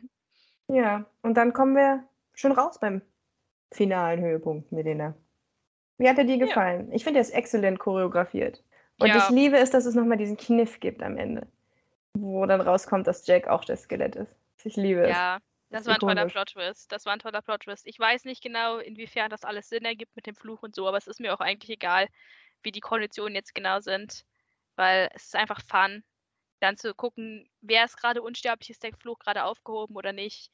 Wer, genau, wer, wer hat die Münzen, wer hat sie nicht. So ein, so ein Spiel einfach, was da gespielt wird, was sehr clever ist. Und Ja, und ich finde es auch so großartig, dass, ähm, wenn du den Film mehrfach guckst, dann siehst du es kommen. Hm. Aber wenn du ihn zum ersten Mal siehst, und ich erinnere mich sehr gut daran, als ich ihn zum ersten Mal gesehen hab, habe, siehst du das nicht kommen. Und in dem Moment, wo Jack erstochen wird, denkst du dir, oh Gott, was passiert jetzt? Und dann zückt er diese Münze. Das ist, ach, ich muss immer noch schmunzeln bei der Szene, weil das halt das Sinnbild von Jack ist. Ja. Er ist dann eben doch einen Schritt voraus. Ja, ja, er, er ist einfach noch ein bisschen cleverer als die anderen. Auch wie er mit Will kommuniziert. So, er, er manipuliert natürlich Barbossa schamlos und erzählt ihm irgendwas von seiner Flotte und sagt, Die ja, er dann im warte, fünften Teil ja kriegt. warte, bis du den Fluch aufhebst, warte auf den richtigen Augenblick. Und dabei guckt er schon zu Will. Weil er schon damit eigentlich mit Will redet und sagt, du musst den Fluch aufheben, damit wir Barbossa töten können. Und das funktioniert ja auch. Gut geschrieben. Super. Was, was auch clever ist, ist natürlich, wie dann, äh, dass Barbossa natürlich dann auch wieder einen Ticken schlauer ist und dann natürlich versucht, gleichzeitig noch die Navy auszuschalten. Er ist ja auch ein bisschen zu gierig, muss man sagen. Wenn er seine Leute behalten hätte, dann hätte er vielleicht, hätte er vielleicht gewonnen, aber die schickt er dann ja los, damit sie die Navy-Leute ausschalten, die Jack eiskalt geopfert hat. Ja, Und, Jack hat äh, sie sowas von eiskalt geopfert. So, ähm, Norrington war ja noch schlau genug, nicht Jack, zu vertrauen, aber ihm fehlte halt dieses eine wichtige Informationsteil. Was, er was, möglicherweise vergessen hat. was ähm, Elizabeth ihm leider nicht mehr mitteilen konnte, nämlich dass man die Piraten nicht töten kann. Das hätte, das hätte Jack vielleicht mal erwähnen können. so, vielleicht. Kleines Ja. unwichtiges Detail. Jack schockelt sich immer mit solchen Halbwahrheiten ruhig. Ja, er mogelt sich durch, aber am Ende ist er doch aufrichtig genug, sich gegen Barbossa zu wenden und nicht mit ihm, nicht mit ihm zu koalieren und seine Rache zu nehmen. Ja, Ja. da ist, glaube ich, die persönliche Fehde auch einfach zu groß zwischen den beiden. Natürlich, natürlich. Das kann er sich nicht, die Blöße kann er sich nicht geben. Er ist im Moment Captain Jack Sparrow. Ja gut, aber er hätte ja seine Pisto äh, seinen Schuss auch abgeben können, nachdem Barbossa Elizabeth verschossen hat. Ja, Er hat er aber nicht. Finde ich generell mal interessant. Ähm, darüber können wir bestimmt gleich nochmal sprechen im zweiten, dritten Teil. Inwieweit Jack, Will und Elizabeth befreundet sind. Ich finde das immer äh, sehr merkwürdig, ähm, dass sie dann am Ende doch irgendwie zusammenhalten, aber eigentlich hintergehen sie sich auch die ganze Zeit. Also, naja, sehr spannend, aber da werden wir im zweiten, dritten Teil noch drauf zu sprechen kommen. Wenn Ja, das macht die Filme Jack halt, das verrät. macht die Filme interessant. Dass Ja, sie ja. ständig gegenseitig backstabben. Ja. Naja, und dann segnet Barbossa das Zeitliche leider. Genau. Und wir kommen zu der allerletzten Szene mit der Hinrichtung, potenziellen Ja. Hinrichtung. Ja, die auch noch mal großartig geschauspielert ist. Ich liebe es, wie sie einfach umfällt und ohnmächtig wird. Hat ja beim ersten Mal auch geklappt. Ich Und- liebe diese kleinen, diese kleinen Clues, die sie einbauen, dieses kleine Payoff, wie dass der Papagei auftaucht und du weißt, okay, die Black Pearl ist in der Nähe. Oder ähm, dass Will das Schwert wirft. Das hat er aber in der ersten Kampfszene auch schon gemacht. Mhm. Äh, sie, sie- sie, da, das ist einfach so guter, guter Payoff. Weil Ja, da eigentlich dass sie halt auch beide da- wird. An der, ich liebe auch die Szene, wo Jack und er beide an der, an, an der Säule dann sitzen und dann sich so, so rumdrehen auf dem jeweils anderen Gang. Und das, ach, das, das ist hervorragend gemacht. Und dass die Black Pearl am Ende dann doch wieder auftaucht, obwohl sie ja eigentlich Jack auch wiederum verraten haben und sich auch nicht an die Richtlinie gehalten haben, auch einfach weggefahren sind. Aber halt auch die Besetzung der Black Pearl verrät halt ständig andere Leute, wie in diesem Fall dann Jack, und dass sie dann am Ende doch auftauchen. Weil du weißt es halt wirklich nicht. Kommen sie oder kommen sie nicht? Ja, der Einzige, der halt nicht Leute verrät und backstab zu dem Zeitpunkt ist Will. Deswegen macht er diese unglaublich dumme Aktion und versucht Jack zu retten. Die dann auch Konsequenzen haben wird im zweiten Teil. Genau, was auch ich sehr mag. Aber in dem Fall ist er halt in, wirklich aufrichtig. Ich meine, Elizabeth hätte ja auch was sagen können, aber tut sie nicht. Es ist Will, der am Ende auftaucht mit dem schicken Hut und ähm, den Tag rettet für Jack. Hm. Und dann Erinnert euch an den Tag, an dem ihr beinahe klatscht. Super. Ich liebe dieses Ende. Alles an dem Ende ist perfekt. Dieses, dieser Kuss auf dem Vor, wo, wo äh, Will und Elizabeth endlich zusammenfinden. Und dann der Cut zu Jack auf der Black Pearl, der endlich sein Schiff wieder hat. Und Bring Me That Horizon. Wir sind schlimme Schurken. Und dann kommt's. Ich liebe dieses Ende. Drink up me hearties, yo ho. Ich liebe diesen Film. ah ja, er ist toll. Er, er macht schon Spaß. Und auch, auch, auch ähm, wie Governor Swan sagt, ja, du hast dich also für einen Schmied entschieden. Ich weiß nicht genau, was er sagt. Und sie sagt, nein, er ist ein Pirat. Ah. Ja. Und Commodore Norrington, ganz der ehrenhafte Gentleman, der dann sagt, ja komm, wir können die auch noch morgen verfolgen, was auch Konsequenzen haben. Ja, auch das wird Konsequenzen haben. Ich muss noch ein Wort sagen zu, zu Governor Swan. Ähm, ich find, fand, er war auch ein großartiger Comic Relief Charakter. Das Duell gegen die Hand ist oh. 10 out of 10. Aber ich liebe es so halt ein guter Humor. Das liebe ich halt auch an Pirates of the Caribbean. Sie paaren sie immer mit Leuten, die ihnen ebenbürtig sind. Und gegen jemand anderen hätte er keine Chance gehabt. Nein, also haben sie ihn gepaart mit, mit, mit, der Geisterhand und das ist geil. Ich liebe es, dass es diese Szenen gibt, dass die drin geblieben sind. Ich finde das so witzig. Wo seine Perücke geklaut wird. Ah, ja, weißt du, er ist, er, er kämpft überhaupt nicht, bis sie seine Perücke wollen. Da entwickelt er dann ungeahnte Kräfte. Und ich liebe auch diesen Gillingham-Card, wo sie wirklich versucht äh, zu überreden, ähm, dass die Besatzung der, der Crew ja. versucht, Will und Jack zu retten, die sich ja innerhalb der Höhle befinden. Und dann sagt sie, komm, wir müssen uns, äh, wir müssen uns an den Code halten und sagen die, ja, komm, der Code ist eigentlich gar nicht so wichtig. Und dann sagt sie, ja, der, der, oder beziehungsweise sie sagt, ja, der Code sind, das sind eh nur Richtlinien, also ihr müsst jetzt nicht fliehen, ihr könnt jetzt helfen, wo sie auch sich schön wieder auf Barbossa bezieht. Mhm. Und dann kommt Cut. dieser Cut und sie fährt Pirates. alleine hin. Ach, super. Einfach nur Spaß. Also wir haben, glaube ich, schon anklingen lassen, dass wir den Humor sehr lieben. Ja. Und auch diese Genrevermischung sehr in dem ersten Teil. Ja, sie nehmen sich von allem so ein bisschen was raus. Und Jack ist vereint mit seiner Pearl. Und dann gibt es noch eine interessante Nachszene, genau. wo, wo, wo, der Affe die Goldmünze klaut. Also wer gedacht hat, Marvel hätte die, hätte die Nachszenen erfunden, der ist absolut falsch. Das hat Pirates of the Caribbean auch schon gemacht. Und es ist immer wieder, immer wieder spaßig, dann auf die Nachszene bei, bei Flut der Karibik zu warten. In dem Fall klaut dann eben ähm, der Affe die Goldmünze und ist deswegen wieder unsterblich. Ja, wir taufen den Affen Jack. Jack ist natürlich auch ein Highlight. Also der mhm. Affe, versteht sich. Jack macht auch Spaß, ja. Beide Jacks. Ja. Ja, gut. Ich würde sagen, jetzt sind wir mit dem ersten Film durch.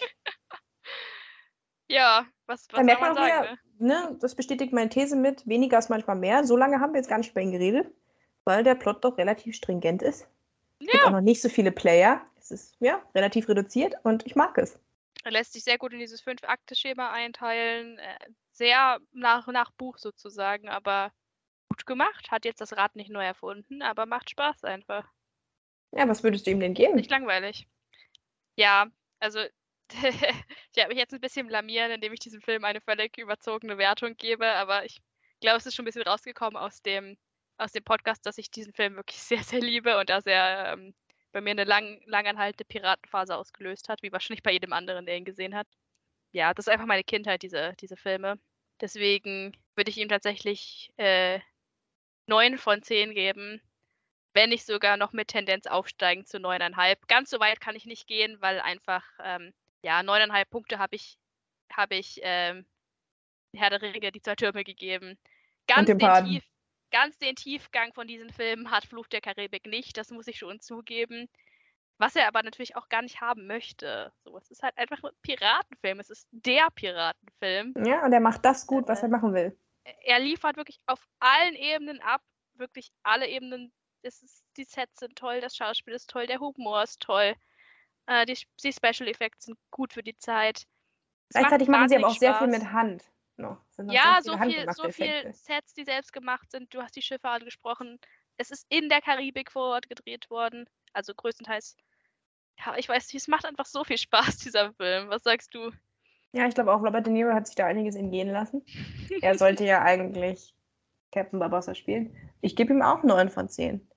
Ich wüsste nicht, wie viel man da noch etwas besser machen kann. Ich habe ihm nur ein bisschen was abgezogen, weil er halt ein bisschen repetitiv ist. Also, ne, die zweimal die Höhle, mehr oder weniger ist es ja nur ein Hütchenspiel.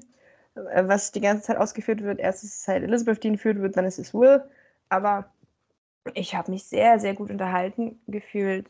Er macht unglaublich viel Spaß. Er hat einen sehr hohen Rewatch-Faktor, finde ich. Also man kann ihn sehr gut noch ein zweites, drittes oder zehntes Mal gucken. Er macht immer wieder Spaß. Die Gags zünden immer noch, was ich ihm sehr hoch anrechne. Deswegen neun von zehn Punkten bei mir. Ja, absolut, absolut genialer Film. Ich, ich hätte ihm auch 10 von 10 geben können. Ich, ich finde wirklich fast nichts zu kritisieren an dem Film. Außer, dass man halt, wie gesagt, sagen kann, ja, er ist nicht die, der komplexeste, er ist nicht der innovativste, so Sachen, die zum Beispiel Herr der Ringe ausgezeichnet haben. Aber. Bisschen gesagt, oberflächlich an manchen Stellen. Es, es, ist mir egal. Ich habe so viel Spaß beim Gucken von diesem Film.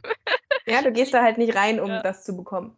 Genau, genau. Also es ist definitiv der beste Film, der jemals auf einer Geisterbahn äh, basiert ist. Und ich finde, du merkst auch einfach, dass da zwei sehr geniale Drehbuchautoren äh, dran gewerkelt haben, die auch schon zwei von meinen anderen Lieblingsabenteuerfilmen gemacht haben. Wie gesagt, Die Maske des Zorro und ähm, The Road Shrek. to El Dorado. Ich, ja, auch Shrek, auch Shrek. Äh, auch das ein Meilenstein der Kinogeschichte. Da sind einfach zwei sehr talentierte Männer am Werk gewesen, was dann ja. kongenial umgesetzt wurde. Mit dem bisschen Spektakel, was Disney einfach mitbringt und dann auch noch guten, guten Performances und ja, wir haben, wir haben jetzt alles, glaube ich, ja. gesagt, was man loben kann. Es ist einfach ein toller Film. Weiter geht's zum zweiten Teil. Wir müssen uns ein bisschen sputen. Ja. Also, was kann man bei dem zweiten Teil sagen? Die Einstiegsszene ist mal wieder top. Geht los mit einem verregneten Tag. Tassen, die voll äh, gefüllt werden mit Regenwasser. Noten, die im Regenwasser verwischen. Ein Brautstrauß, komplett niedergeregnet. Und dann siehst du Elizabeth Swan im Hochzeitskleid. Und du weißt, okay, oh, das war ihre Hochzeit. Aber leider ist es nicht dazu gekommen, denn Auftritt Cutler Beckett, Milena. Ja, ein neuer Bösewicht, gespielt vom großartigen Tom Hollander. Barbossa ist weg. Hello, Cutler Beckett. Tolle, tolle Eröffnungsszene. Hat ein bisschen was, was Gotisches. So ein bisschen ähm, Dickens-mäßiges, wenn du sie da im Hochzeitskleid sitzen siehst, alleine. Und ja, dann kommt ein neuer Player, nämlich Cutler Beckett und die East India Company. Ja, genau. Und er schiebt mehr oder weniger alles an. Wir, wir erfahren, dass Commodore Norrington seinen Dienst quittiert hat und dass Elizabeth und Will an den Galgen sollen, dafür, dass sie Jack befreit haben. Und ja, Cutler Beckett bietet Will einen Deal an. Er buchtet Elizabeth ein, was natürlich dann gleichzeitig wieder mal die Motivation für Will darstellt, und bietet ihm einen Deal an. Er könnte sich und seine Verlobte retten, wenn er ihm Jack Sparrow oder zumindest einen Kompass bringt. Und das ist eigentlich der Film, weil dann bricht Will auf, um Jack zu treffen und ihn davon zu überzeugen, den Kompass rauszurücken. Jack wiederum hat allerdings eine kleine Fehde am Laufen mit dem anderen Bösewicht in diesem Film, der da heißt Davy Jones. Mit dem hat er vor 13 Jahren einen Pakt abgeschlossen und der möchte jetzt gerne die Schulden einfordern, die da heißen, für den Rest seines Lebens auf seinem untoten Boot schuften. Genau.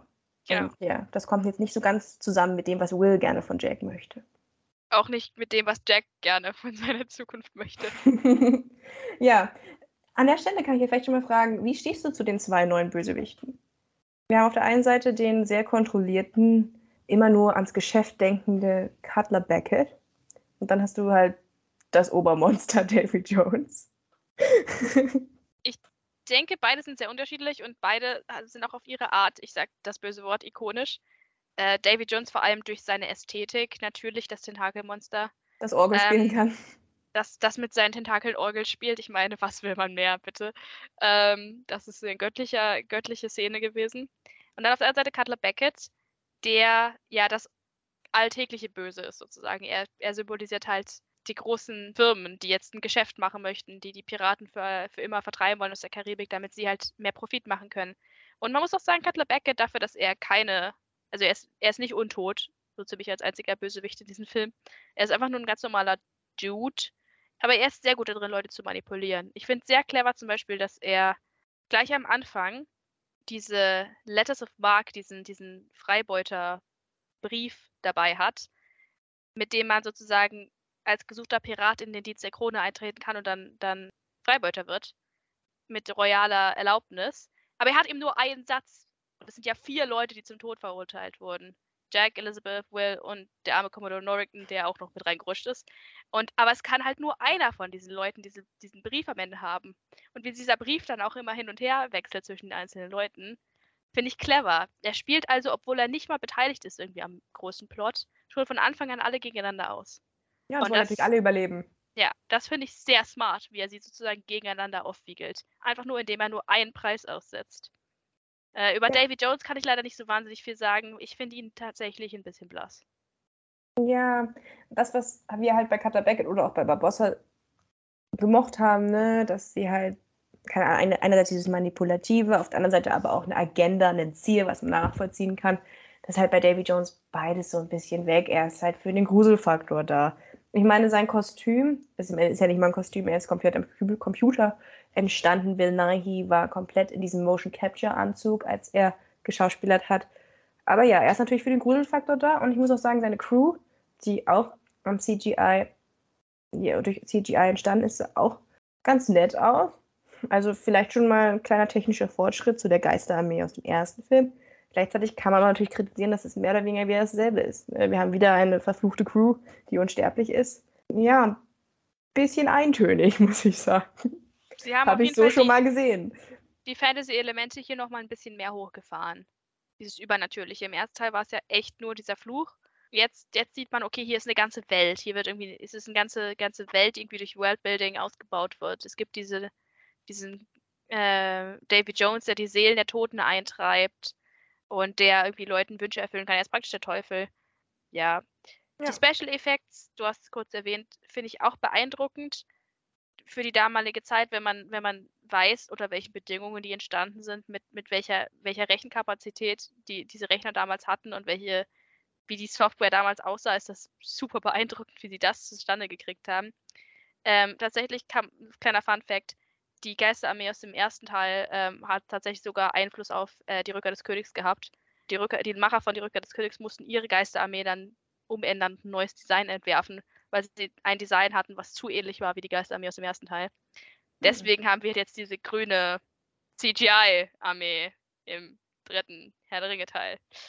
Ja. Weil halt leider die Geisterpiraten in Flut der Karibik zu gut aussahen. Ich mhm. muss aber sagen, ich, mir ist es teilweise ein bisschen zu viel. Das ist dieser, dieses, da siehst du schon so den Anfang dieser CGI-Krankheit, dass nur weil man Sachen machen kann, dass man das dann vielleicht nicht unbedingt machen muss und dass man halt wirklich versucht, diese technischen Möglichkeiten auszureizen. Ein bisschen weniger wäre für mich auch okay gewesen. Ja, ich finde, weil wir haben noch gar nicht so richtig über die Kostüme gesprochen, aber ich fand die Kostüme, Kostüme im ersten Teil wirklich exzellent. Und ich finde es halt schade, ne, dass du dann wirklich sehr viel auf CGI setzt. Und dass du dann quasi weniger ja, Kostüme und weniger Make-up und so nutzen kannst. Also ich weiß, dass Stellan Skarsgård, der ja Wills Vater spielt, tatsächlich wirklich im Kostüm drin ist. Ist der einzige, der nicht am Computer entstanden ist. Und das Kostüm sah auch mega gut aus. Aber ja, ich finde, da, da geht einem einfach eine gute Chance, tolle Kostüme und ikonische Charaktere zu entwerfen. Das machst du dann halt am Computer, aber was am Computer gemacht wird, so exzellent, wie das auch ausgeführt wird, sieht niemals so echt aus, wie wenn es wirklich echt wäre. Und ja, das finde ich, find ich ein bisschen schade. Was ich auch ja. positiv hervorheben möchte, wenn wir jetzt gerade bei der Crew der Flying Dutchman sind, ist die Musik. Ich finde nämlich, dass Davy Jones mit seinem extrem gruseligen Spieluhr-Thema nochmal eine etwas andere Note in diesen sonst triumphalen Soundtrack mit reinbringt. Es sind dann irgendwie so ein bisschen schaurigere, leisere Töne, die dann, finde ich, eine nette Abwechslung zu dem bieten, was wir aus dem ersten Teil schon kennen. Klar, du kannst nicht über Flug der Karibik reden, ohne über die Musik zu reden. In einer Filmreihe, die sowieso schon so beliebt ist und so ikonisch ist, sticht die, der Soundtrack wirklich nochmal raus. Jeder kennt das Flug der Karibik-Thema von Hans Zimmer und Klaus Bartel geschrieben. Ähm, später wird dann der, der Soundtrack immer, ich sag mal, zimmeriger, immer elektronischer. Ähm, aber er hat einige großartige Themen geschrieben, diese Leitmotive, die er für die Charaktere erfunden hat. Ich mag das Action-Thema sehr gerne, was, was in den großen Action-Sequenzen spielt, zum Beispiel bei dem hm. Finale mit dem Rad. Ja, das Hauptthema, auch großartig, das Spieluhrthema. Das Liebesthema von Will und Elizabeth ist auch sehr schön. Ja, ich meine, es ist einer der besten Soundtracks, die je gemacht wurden, soll ja. man da sagen. Der, Auf jeden der Fall Film, eine Erwähnung wert. Der Film, so gut wie er ist, würde ohne die Musik nicht funktionieren. Die Musik gibt ihm einfach noch so diesen extra Kick, dass es wirklich einfach so viel, so viel Spaß macht, diese Action-Szenen zu sehen, wenn im Hintergrund auch noch der Soundtrack von Hans Zimmer läuft. Und Ja, ich finde, klar, Er trichtert dir auch, wie gesagt, so ein Euphoriegefühl ein, was Ja. ich halt, gerade wenn die letzte Szene kommt und dann kommt der Abspann. Und das habe ich so sonst nur bei Star Wars-Filmen. Mhm. Wenn der Abspann kommt, dass ich dann nochmal so einen Energiepush kriege. Und das habe ich eben auch bei Pirates of the Caribbean, weil dieses Thema einfach so energetisch ist und so viel Spaß macht. Und wirklich alles symbolisiert, was die Filme ausmachen. Diesen, diesen Abenteuerspaß. Das macht einfach so Definitiv. viel Freude. Passt so definitiv. gut. Aber gut, lass uns weitergehen. Und zwar wollte ich noch sagen, ich finde, Jack hat wieder mal eine ikonische Einstiegsszene mit dem Sarg. Hervorragend. Ja, da, das, da sieht man auch wieder eine der größten Inspirationen von Fluch der Karibik, nämlich der Graf von Monte Cristo. Wollte ich nur nochmal gesagt haben. Kein die, Problem. Die, diese, die, gute alte, die gute alte aus dem Sarg entkommen Szene von der, von der Gefängnisinsel. Das ist natürlich eins zu eins aus der Graf von Monte Cristo. Aber ähm, ja, es ist eine Hommage. Es ist eine Hommage. Und der, der, der erste Film ist ja auch schon ein bisschen davon inspiriert. Und Ja. ist eine gute Vorlage, also gut, auch gut umgesetzt. Und man sieht, wenn die Zeiten schlecht für Jax stehen, wenn er seinen Hut zurücklässt. Mhm. In einer sehr dramatischen Szene, wo sich Jack von seinem Hut verabschieden muss. Mit Folgen. dann mit Folgen. Und dann landet er auf einer Insel, weil Davy Jones nicht an Land gehen kann. Nur alle zehn Jahre. Und dann kommt für mich der schwächste Teil dieses gesamten Franchises, beziehungsweise dieses gesamten Filmes. Vermutlich beides. Denn er landet auf einer Kannibaleninsel. Milena, klär mich auf. Ja, es ist eine Kannibaleninsel. Es ist halt, es ist wirklich die sch schrecklichste Sch Nutzung von Stereotypen, die ich je gesehen habe. Es wird irgendeine komische Sprache gesprochen, die niemand versteht, die einfach nur zeigen soll, wie dämlich diese Eingeborenen sind. Sie essen natürlich Menschenfleisch, wollen irgendwen opfern, also ach, es ist wirklich schrecklich. Ich Ja, als Kind, und ich muss zugeben, klar, als Kind hat es mich nicht ganz so gestört, aber selbst als Kind habe ich diese Szene für unnötig befunden, denn sie ist wirklich nicht handlungsrelevant. Jack hätte sich auch überall woanders an Land verstecken können, sagen wir in Tortuga, wo er dort auf Will hätten treffen können. Aber nein, es muss einfach für diesen Klamauk diese ja, wirklich unnötige Szene eingeführt werden, die ich am liebsten komplett rausstreichen würde, denn der Film ist eh schon viel zu lang. es ist die erste große Action-Szene. Der Film läuft zu dem Zeitpunkt ja auch schon ein bisschen und die mussten halt irgendwie jetzt was, was bringen, was aufregend ist. Ja, das ist auch lustig, wenn sie dann da am Hang hängen und dann sagt der eine Typ, ja, eigentlich brauchst du nur sechs Leute, um die Pearl zu segeln und dann gucken sie sich so an und fangen aus irgendwelchen unergründlichen Gründen ein Wettrennen an, wer zuerst oben ist. Ähm, also es gibt schon ein paar lustige Momente, aber ja, hauptsächlich Ja, ist das ist halt der erste, der erste Punkt, wo der Humor auch für mich absolut nicht funktioniert, ist diese ganzen Kannibalenwitze. Die Action-Szenen werden auch immer wackier. Da die, die Action, die im ersten Teil wirklich noch super choreografiert war und auch recht realistisch, also jetzt nicht super, aber in, in einem Maße, das akzeptabel war, wird jetzt auch immer absurder. Und ja, natürlich die Käfige spiegeln schon das Rad später. Das ist natürlich recht clever, Mhm. dieses, diese rollende, rollende äh, Käfig, Käfige. Ja. Aber von mir aus, jetzt Klartext, du hättest die ganze Kannibalen-Sequenz rausstreichen können. Das ist einfach, wie du schon gesagt hast, das bedient die schlimmsten Stereotypen. Es ist purer Rassismus, was da, was da gezeigt wird. Das muss man einfach nicht haben. Das war Ja. damals schon nicht okay, das ist heute auch nicht okay. Und es ist auch, also nicht, selbst dass es das irgendwie gut machen würde, wenn es wenigstens unterhaltsam wäre, aber nicht mal das ist es. Es ist einfach nur Ja. eine Verschwendung von Screentime. Ja, es ist einfach Kids. primitiv und nervig. Dafür muss Ja. ich sagen, was danach kommt, finde ich wieder sehr witzig, denn Will läuft voll in die Falle und lässt sich von Jack verkaufen. Und Jack versucht 99 Seelen anzu, anzuheuern. Um, und ich muss sagen, diese Sequenzen liebe ich einfach, wo er, wo er Will noch drüber ruft, ja, sag ihm, du bist hier, um, um eine Schuld zu begleichen. Und es ist so gut, Milena. Also das ist dann wieder Ach, Peak herrlich. Pirates of the Caribbean, wo er einfach Will ausliefern lässt Ja. der arme Kerl weiß natürlich wieder von nichts. Und dann, dann geht er in dieses Lokal und versucht, die anderen 99 Seelen zusammen zu sammeln, denn eine hat er ja schon mit Will abgegeben. Und dann kommt dieser eine Typ vorbei und sagt, ja, mir ist mein ganzes Leben bricht gerade zusammen. Ist völlig egal, ob ich lebe oder sterbe. Und gibt's, ach, gibt's, sagt ihm so, Ja, du bist, an, du bist angestellt, perfekt. das ist meine Lieblingsszene im ganzen Film, ist die Tortuga-Szene. Ich finde es so witzig, wie sie da alle auftauchen. Der eine so, ja, mein, ein, mein eines Bein funktioniert nicht und mein Arm auch nicht. Und gibt so, du bist dabei. Ich will einfach noch mal, eine See noch mal was erleben. Meine Frau ist mit dem Hund weggelaufen. Alter, egal, jeder wird, jeder wird eingestellt. Es ist, es ist so, so Und dann witzig. fragt er ihn, wie viele haben wir? Und dann sagt er, ja, mit den vieren, vier. So gut. Das ist wieder Peak-Comedy für mich. Das hat auch so sehr meinen Humor, glaube ich, geprägt, diese Filme. Das, das finde ich einfach lustig. Das ist, das ist wieder, das ist großartig. Gibbs ist auch einfach ein toller Charakter. Gibbs und, und äh, Jack spielen sich auch immer die Bälle sehr schön zu. Davon Ja, leben die Filme. Ja, auf jeden Fall. Und hier steht in meinen Notizen Auftritt James Norrington. Hello, Barfight. Ich würde sagen, so kann man es ganz gut zusammenfassen. das war natürlich das, das Highlight, was ich sehr, sehr liebe an dem Film, ist, wie dann die Rückkehr von, von Commodore Norrington vorbereitet wird. Weil theoretisch hättest du den Film auch ohne ihn machen können. Er, er ist am Anfang nicht dabei. Man, man erfährt, okay, er hat, die, er hat die Marine verlassen. Klassischerweise würde dieser Charakter jetzt nicht mehr auftauchen. So. Ähm, und du rechnest auch nicht wirklich damit, dass er nochmal auftaucht. Er war nicht wichtig genug. Und dann siehst du dieses Wrack, was da auftaucht. Du, erstmal hörst du nur seine Stimme. Und dann siehst dann schwenktest du um und dann siehst du ihn, wie er da steht. Gibbs hat ihn auch erst nicht erkannt. Keiner erkennt ihn. Äh, und erzählt da diese, diese Story von wegen, ja, meine Geschichte ist eure, nur ein Kapitel, ein Kapitel später. Und ach, es, ist, es ist großartig. Ich, ich weiß leider nicht mehr, was meine Reaktion war, als ich den Film zum ersten Mal gesehen habe, aber ich glaube, ich, war- ich war sehr enthusiastisch, weil es einfach eine perfekte Rückkehr für den Charakter ist. Es ist sowieso ein Film mit sehr guten Charakterrückkehren, dazu kommen wir noch. aber das ist einfach so, so muss man das ein, einführen. Und dann kommt Das- Hello, Barfight. Dann kommt der Barfight, der einfach so witzig ist, ja, wo wir, Ah. wo wir bei, bei schlechten Action-Szenen waren, die nicht lustig sind. Die Szene ist wieder großartig. Ja, Wie die Jack da aufeinander eindreschen. Jack klaut Leuten die Hüte. Elizabeth macht auch mit in Verkleidung. Elizabeth trägt praktisch Drag den ganzen Film über, was auch zu einigen sehr lustigen Szenen führt. Ja, das, ich liebe die Szene. Das ist meine Lieblingsszene im ganzen Film.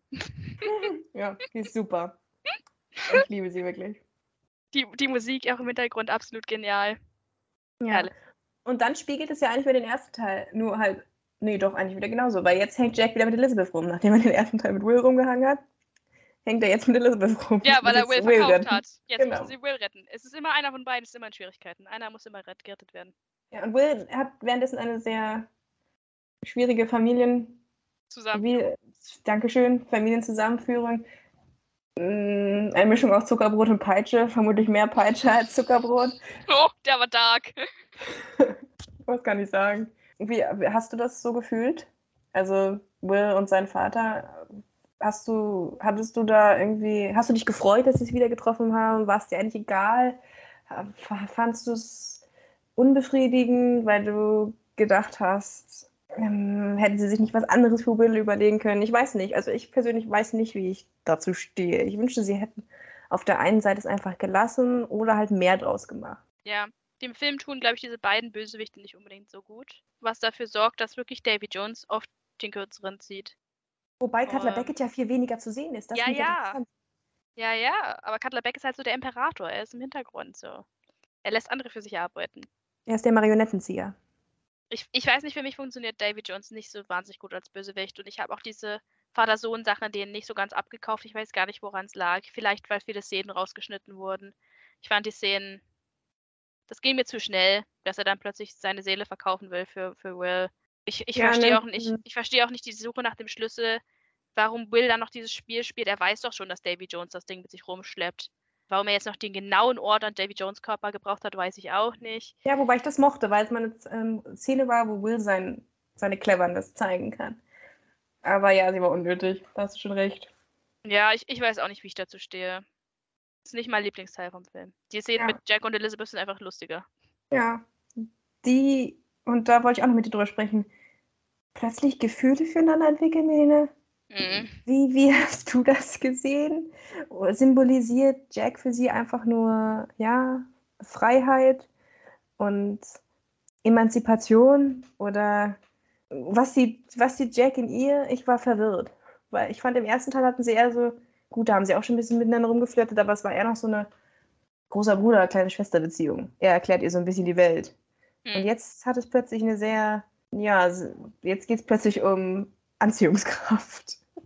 Naja, wir haben ja schon established, dass alle Elizabeth äh, attraktiv finden. Ich meine, sie wird auch von Keira Knightley gespielt. Man muss auch noch sagen, Ähm, es gibt kaum Frauen. Eben, es gibt auch nur diese eine Frau der Karibik. Anscheinend Anna Maria ist nicht mehr dabei. Ich glaube, es ist auch noch aus Plotgründen drin, wegen der ganzen Kompass-Geschichte, weil der Kompass ja immer auf das zeigt, was man am meisten will. Ja, das ist sehr witzig, dass er es auf Jack zeigt. Der, der, Plot, der Plot wäre halt sehr schnell vorbei, wenn Jack diesen Kompass äh, verwenden könnte. Kann er aber nicht, weil der Kompass eben die ganze Zeit auf Elizabeth zeigt. Ja, das wird dann im dritten Teil, wird das ja dann auch komplett über Bord Abgebügelt. geworfen, diese Elizabeth Jack-Sache. Ich habe die nie so ganz gefühlt. Ja, du brauchst es, glaube ich, für den letzten Teil. Hm. Äh, äh, für den letzten Teil dieses Films. Ja. Äh, für den äh, Klimax. Aber ja, okay. Wir werden da bestimmt nachher gleich nochmal drüber sprechen, wenn alle drei Männer sich um Elizabeth kloppen und wer die besten Ausgangschancen hat. Aber dazu kommen wir gleich. Und ich rede nicht von Davy Jones. Davy Jones hat wirklich meinen Respekt, dass er nicht an Elizabeth interessiert ist. Das ist so das sie überhaupt? das ist so das Einzige, ja, okay, oder Cutler Beckett. Das ist das Einzige, was mich ein bisschen an Elizabeth stört, dass sie es aus meiner Sicht da ein bisschen übertrieben haben. Ich meine, ich verstehe, warum man auf Elizabeth steht. Sie ist eine super kompetente, hübsche, clevere Frau. Aber ja, Geschmäcker sind auch unterschiedlich und dass alle Männer das so toll finden, naja, okay. Ist der Frauenmangel einfach. Ich glaube auch. Und die heiße Sonne. Kann nicht Der jeder Rum. Kontaktlinsen tragen. Wir wissen nämlich, haben nämlich herausgefunden, dass die Schauspieler am Set Kontaktlinsen getragen haben. Unter anderem auch, um sich vor der Sonne zu schützen. Genau. Nices Detail. Ja, okay, dann ist ja, kommen wir eigentlich fast schon zum Ende, denn Will schafft es irgendwie, sich zu befreien, auch weil sein Vater ähm, ja seinen Kopf für ihn hinhält. Und dann enden sie alle auf der nächsten Insel. Pirates of the Ja. Caribbean kann eigentlich immer so beschrieben werden, dass sie auf irgendeiner Insel enden. Und dann beginnt, Melina hat es als Hütchenspiel bezeichnet. Ja. Ein, ein Showdown, wo sich plötzlich um das Herz von Davy Jones gestritten wird und wo man ziemlich aufmerksam dabei bleiben muss, wenn man wissen will, wo sich das Herz gerade in welchem Moment befindet. Clever, clever geschriebene Szene, sehr unterhaltsam. Ich liebe generell auch diese Dynamik zwischen dieser, dieser Crew, dieser, dieser Gruppe, die jetzt plötzlich aus Jack, Elizabeth und Norrington besteht. Auch ein sehr interessantes Trio. I can't help it if your standards are lax. Ich mag auch ähm, sehr gerne das Zitat: My compass is unique. Unique here having the meaning of broken. Also Ja, er zieht, er zieht sie ja dann auch noch damit auf, so, glaubst du, willst du wirklich noch Will retten oder stehst du jetzt Ja, ja. nicht eher auf Jack und er ist ja auch ein Verflossener von ihr, das ist so witzig. Norrington, Norrington fungiert praktisch als sarkastischer Kommentator dieses Plotstrangs, was ich sehr witzig finde. Und generell hätte ich, glaube ich, noch gerne mehr von dieser Crew gehabt, Und dafür Die- weniger Kannibalen. die Jack da zusammengestellt hat, weil das war schon, das war Peak-Comedy-Potenzial. Ähm, diese Leute, die er da alle angeheuert hat und dann rennt da, wir- wie gesagt, noch ein ständig besoffener Commodore Norrington rum. Plus Elizabeth. Also es war großartig, großartiges Comedy-Potenzial, aber leider kommen wir dann schon zu der Szene mit dem Herz, die aber auch nicht schlecht ist. Wie du schon gesagt hast, es geht darum, dass das Herz von Davy Jones auf irgendeine mystische Weise dafür sorgt, dass man ihn kontrollieren kann und damit dann auch mehr oder weniger Kontrolle über das Meer hat. Und die Dutchman, was ja Wills Interesse ist. Ist auch so Genau. schön, wenn, wenn ähm, Rigetti das alles nochmal zusammenfasst, wer jetzt für wen kämpft. Damit Ja. der Zuschauer es auch versteht. Ach, ich liebe die zwei. Rigetti und Pintel sind auch in dem Film wieder köstlich, wie, wie er versucht, die ganze Zeit die Bibel zu lesen, auch wenn er nicht lesen kann, ähm, weil sie ja jetzt trying. sind. Sehr schön, sehr, sehr witzig. Gerne mehr davon, von dieser, diesem Zweiergespann. Die, die, die Herzszene am Ende ist vor allem eine gute Action-Szene, finde ich, oder? Mm, top. Ja. Wieder top choreografierter Kampf. Jetzt, Etwas, was der dritte Teil leider vermissen lässt. ja, jetzt haben sie praktisch nochmal einen draufgesetzt, weil jetzt ist es nicht mehr ein Duell, jetzt ist es ein Triell. Alle haben unterschiedliche Motivationen. Äh, Norrington möchte seine Ehre zurückgewinnen, Jack möchte einfach nur überleben und nicht Davy Jones äh, Crew angehören und Will verfolgt irgendwie ein ganz eigenes Ziel, was er jetzt erst seit neuestem gefunden hat, nämlich seinen Vater zu befreien. Und Elizabeth Genau. sitzt schmollend im Sand und guckt zu, wie sie sie die Köpfe einschlagen. Und diesmal funktioniert der Ohnmachtplot nicht. Nein, diesmal gibt es ein, gibt's ein anderes Interesse. Ja, ich finde das großartig, wie sie dann immer mal wieder, also wie sie sich zu dritt duellieren und dann die Allianzen immer ähm, überschwenken, je nachdem, wer, wer gerade wen manipuliert. Das ist einfach herrlich. Ja, dann verbrüdern sich Will und Commodore Norrington, um Jack eins auszuwischen. Dann stellen sie aber fest, vor allem Commodore Norrington, Will ist eigentlich schuld an meiner Misere, also ihn möchte ich jetzt auch nicht unbedingt gewinnen lassen. Und dann opfert sich Commodore Norrington heldenhaft.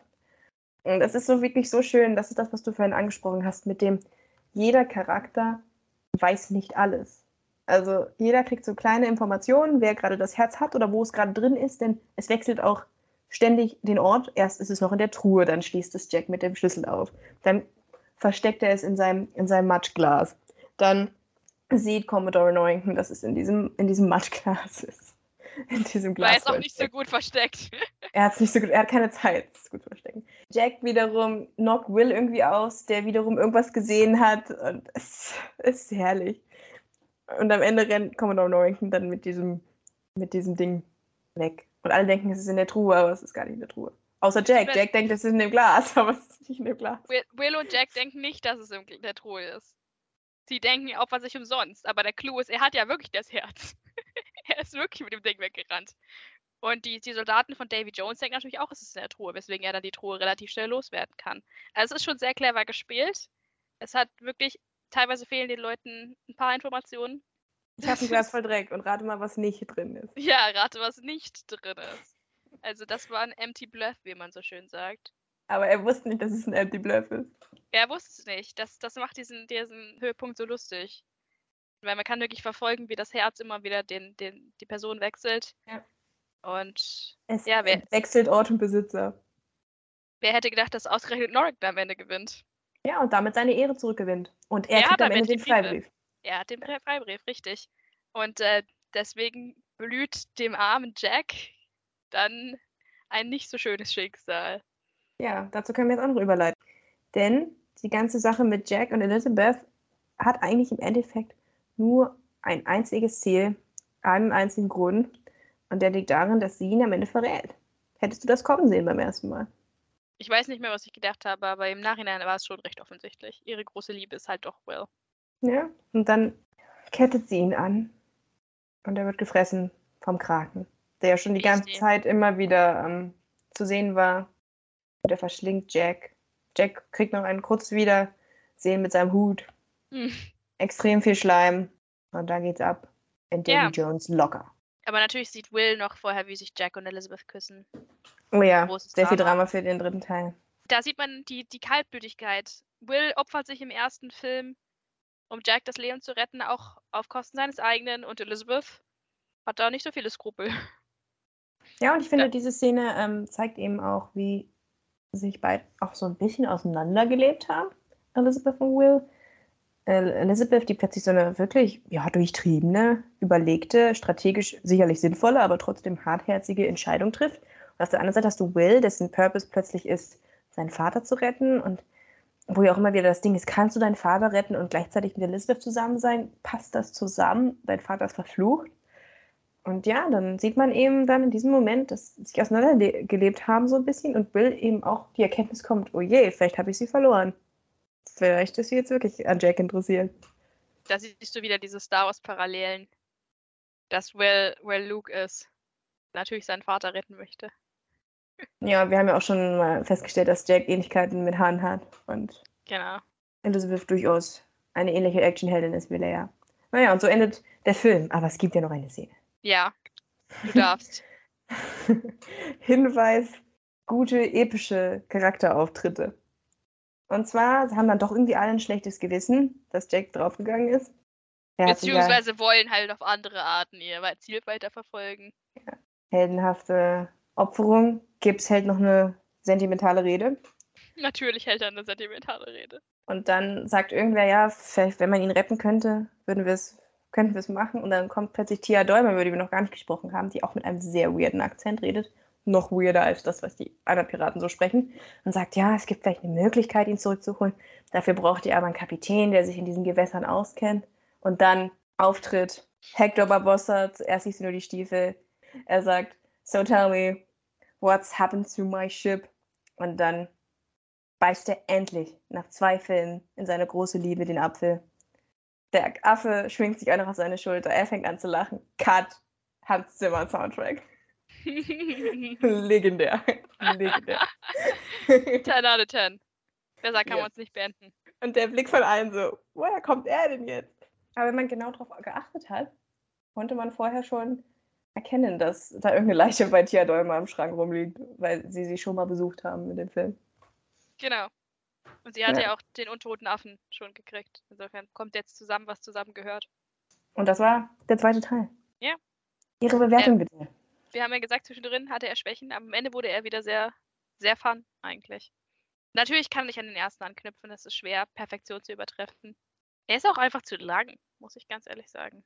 Ich sage ja, Kannibalen-Szene geht 30 Minuten. Muss ein, muss ein Piraten-Actionfilm wirklich zweieinhalb und noch mehr Stunden sein? Ich glaube, es sind sogar zwei Stunden 40. Muss das sein? Ich weiß es nicht. Ja, dann auch den Nachteil, dass so Nebencharaktere wie Governor Swan gar keine Rolle mehr spielen. Ja, absolut. Da, Gibbs macht nicht viel. äh, ja, es gibt gar keine Zeit für. gar nicht mehr drin aus der Crew. Gut, es wird dann damit erklärt, dass sie wahrscheinlich von den Kannibalen gegessen wurden, aber ja. Ja, ein, ein, auch wieder ein Fun-Film mit immer noch vielen Dingen, und das sollte man nicht unterschätzen, vielen Dingen aus dem ersten Teil rübergebracht, die gut sind. Oft merkt man ja bei Fortsetzungen, dass die Leute nicht wirklich verstanden haben, was das Original gut gemacht hat. Aber die Leute wissen, was sie tun. Sie haben wieder viele, viele Sachen, die auch im ersten Teil schon fun waren, wie zum Beispiel die Action-Sequenzen, der Humor, ähm, die Musik und so, die haben sie alle mit rübergebracht und darauf aufgebaut. Mit, wie gesagt, kleinen Abstrichen, immer noch ein würdiger Nachfolger. Ich bin sehr unentschlossen, was ich geben soll. Mein, mein Kopf sagt so, wahrscheinlich mehr als 7,5 sind nicht angemessen. Aber dann hat er halt auch wieder so Szenen, die wirklich, wirklich Spaß machen, wie eben diese Action-Szene auf dem Rad, die so cool ist und so witzig choreografiert ist und ja, eine, einfach eine der besten Action-Szenen ist, die ich je gesehen habe. Also man könnte wahrscheinlich auch für 8 argumentieren. Ich bleibe bei 7,5, denke ich. Das ist witzig, wir gehen hier im Gleichschritt. Ich habe Ja. auch 7,5 äh, mir aufgeschrieben. Gibt dann halt doch ein paar Pacing-Probleme. Es gibt ein bisschen zu viele Charaktere, die alle unter einen Hut gebracht werden müssen. Aber gleichzeitig ist er absolut noch im positiven Bereich bei mir. Schon allein für diese Herzszenen oder die, die Tortuga-Szene. Ich liebe es immer, wenn sie nach Tortuga-Szene ist 10 von Tortuga-Szenen. 10. Wenn der ganze Film nur aus der Tortuga-Szene bestehen würde, ich würde es gucken. Ich Ja, liebe es einfach. Komödie. Wirklich, das, das ist halt wirklich der Comedy-Teil, wie David Jones dann zu Jack sagt, kannst du damit leben? Diese Seelen zu opfern und er so, ja, ist okay für mich. Ja, eigentlich schon, ja. Und dann fängt er an, die Leute zu rekrutieren. Er Das hat ja so nicht gesagt, witzig. in welchem Zustand die Seelen sein sollen. Ist so witzig. Das ist so gut. Ah, herrlich. Ja, ich habe das Gefühl, ich repliziere hier die Bewertung vom Paten. Ähm, Hast du dem auch Ja. 7,5 gegeben? ja, ich glaube schon. Na gut, dann wir jetzt, gucken wir jetzt, ob ähm, Teil 3 des Paten, der, den du ja ziemlich abgestraft hast, Ja. Ähnlichkeiten mit Teil 3 von Pirates of the Caribbean hat und ob du den auch so abstrafen wirst. Ja. Ja, und ich möchte auch hier mit dem Eröffnungsshot beginnen, denn er spiegelt den zweiten Teil wieder. Und ich finde, da sieht man sehr schön, dass Film 2 und Film 3 gleichzeitig geplant wurden, gleichzeitig geschrieben wurden und auch gleichzeitig gedreht wurden. Denn dann kannst du natürlich solche künstlerische Kniffe anwenden. Und zwar sehen wir jetzt wieder drei Bilder zuerst, nämlich erst den Galgen und dann eine Flagge der East India Trading Company und Fußfesseln. Und dann sehen wir das große Bild einer Hinrichtung. Und ich finde, das spiegelt sehr schön den Anfang des zweiten Teils wieder, wo wir eine Hochzeit sehen. Und jetzt hast du eine Hinrichtung. Es ist ganz schön dark. Generell ist die Anfangssequenz sehr dark. Ein Kind wird gehängt. Nochmal kann man nochmal sagen, generell sind die drei Filme alle relativ düster. Ich weiß nicht, ob ich mein sechsjähriges Kind damit reinnehmen würde. Aber ja, es wird ein Song gesungen und das ist eigentlich der Antrieb für den Film. Denn dieser Song löst irgendwas aus, was die, den, wie heißt der Chord? Den Hof der Brethren zusammenführen soll, der Brüderschaft, der sind es acht oder neun Pirate Lords? Irgendwie sowas. Neun, glaube ich. Neun. Der, der, der Piratenlord zusammenführen soll, wenn dieser, wenn dieses Lied gesungen wurde. Und das ist eben dann in dieser Eröffnungsszene der Fall. Im Übrigen auch inszeniert wieder von Cutler Beckett, der wollte, dass dieses Lied gesungen wird, damit sich die Piraten jetzt endlich alle vereinen, damit er sie alle, wenn sie sich an einem Ort treffen, auslocken kann. Und ja, das ist eigentlich der Anfang und der Beginn dieses Films. Barbossa leitet jetzt die Crew. Also er ist jetzt, macht jetzt gemeinsame Sachen mit Brilliant Elizabeth, hat man so auch noch nicht gesehen. Und das Ganze geht los in Singapur. Und es sind tatsächlich 30 Minuten des Films, ehe Jack Sparrow auf der Leinwand zu sehen ist. Denn wir haben diesen ganzen Singapur-Plot, bei dem ja versucht wird, die Welt ein bisschen auszubreiten, größer zu machen, interessanter zu gestalten. Ist dir das mit dem Singapur-Plot gelungen? Findest du das gelungen, Milena? Hm. Hm. Ja, Eher weniger. so semi. Ja, das, dieses Worldbuilding funktioniert halt wirklich nur so halb, weil letzten Endes ist Fluch der Karibik ein, eine Trilogie, die von den drei Hauptcharakteren lebt. Und da jetzt im dritten Teil noch so viel mehr Leute einzuführen, halte ich für unnötig. wird, was die super, die, die übernatürlichen Elemente angeht, wird nochmal eine Schippe draufgelegt. Und es wird nochmal das ganz, ganz große Battle am Ende aufgezogen, aber ich finde, es ist ehrlich gesagt zu viel. Und dieser Singapur-Plot, ich weiß nicht, ob der reingebracht wurde, um das, das Franchise für den asiatischen Markt interessanter zu machen oder ob man einfach nur so dachte, oh, wir brauchen eine neue Location. Neuen Impuls. so, schon zu viel vor der Karibik gesehen, in einem Film, der Fluch der Karibik heißt. Ähm, Gehen wir mal nach Singapur. Aber ich fand das nicht wahnsinnig gut umgesetzt. Dafür waren die Charaktere in Singapur viel zu stereotypisch. Ich habe den Namen vergessen von dem einen Meinst du den Schau also Zhao der Fan oder wie, Captain wie Sao? Fang, gespielt von Show Yun Fat.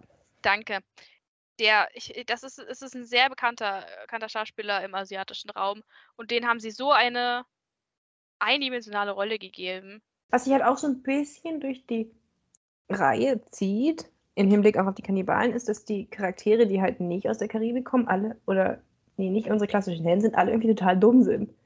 Mhm. Weil ich hätte jetzt erwartet, dass hier das nächste Mastermind wartet mit Sao Feng, aber er ist, naja, relativ leicht auszuspielen und tritt dann auch relativ unspektakulär ab und hat eigentlich keinen wirklichen Platz in diesem Film.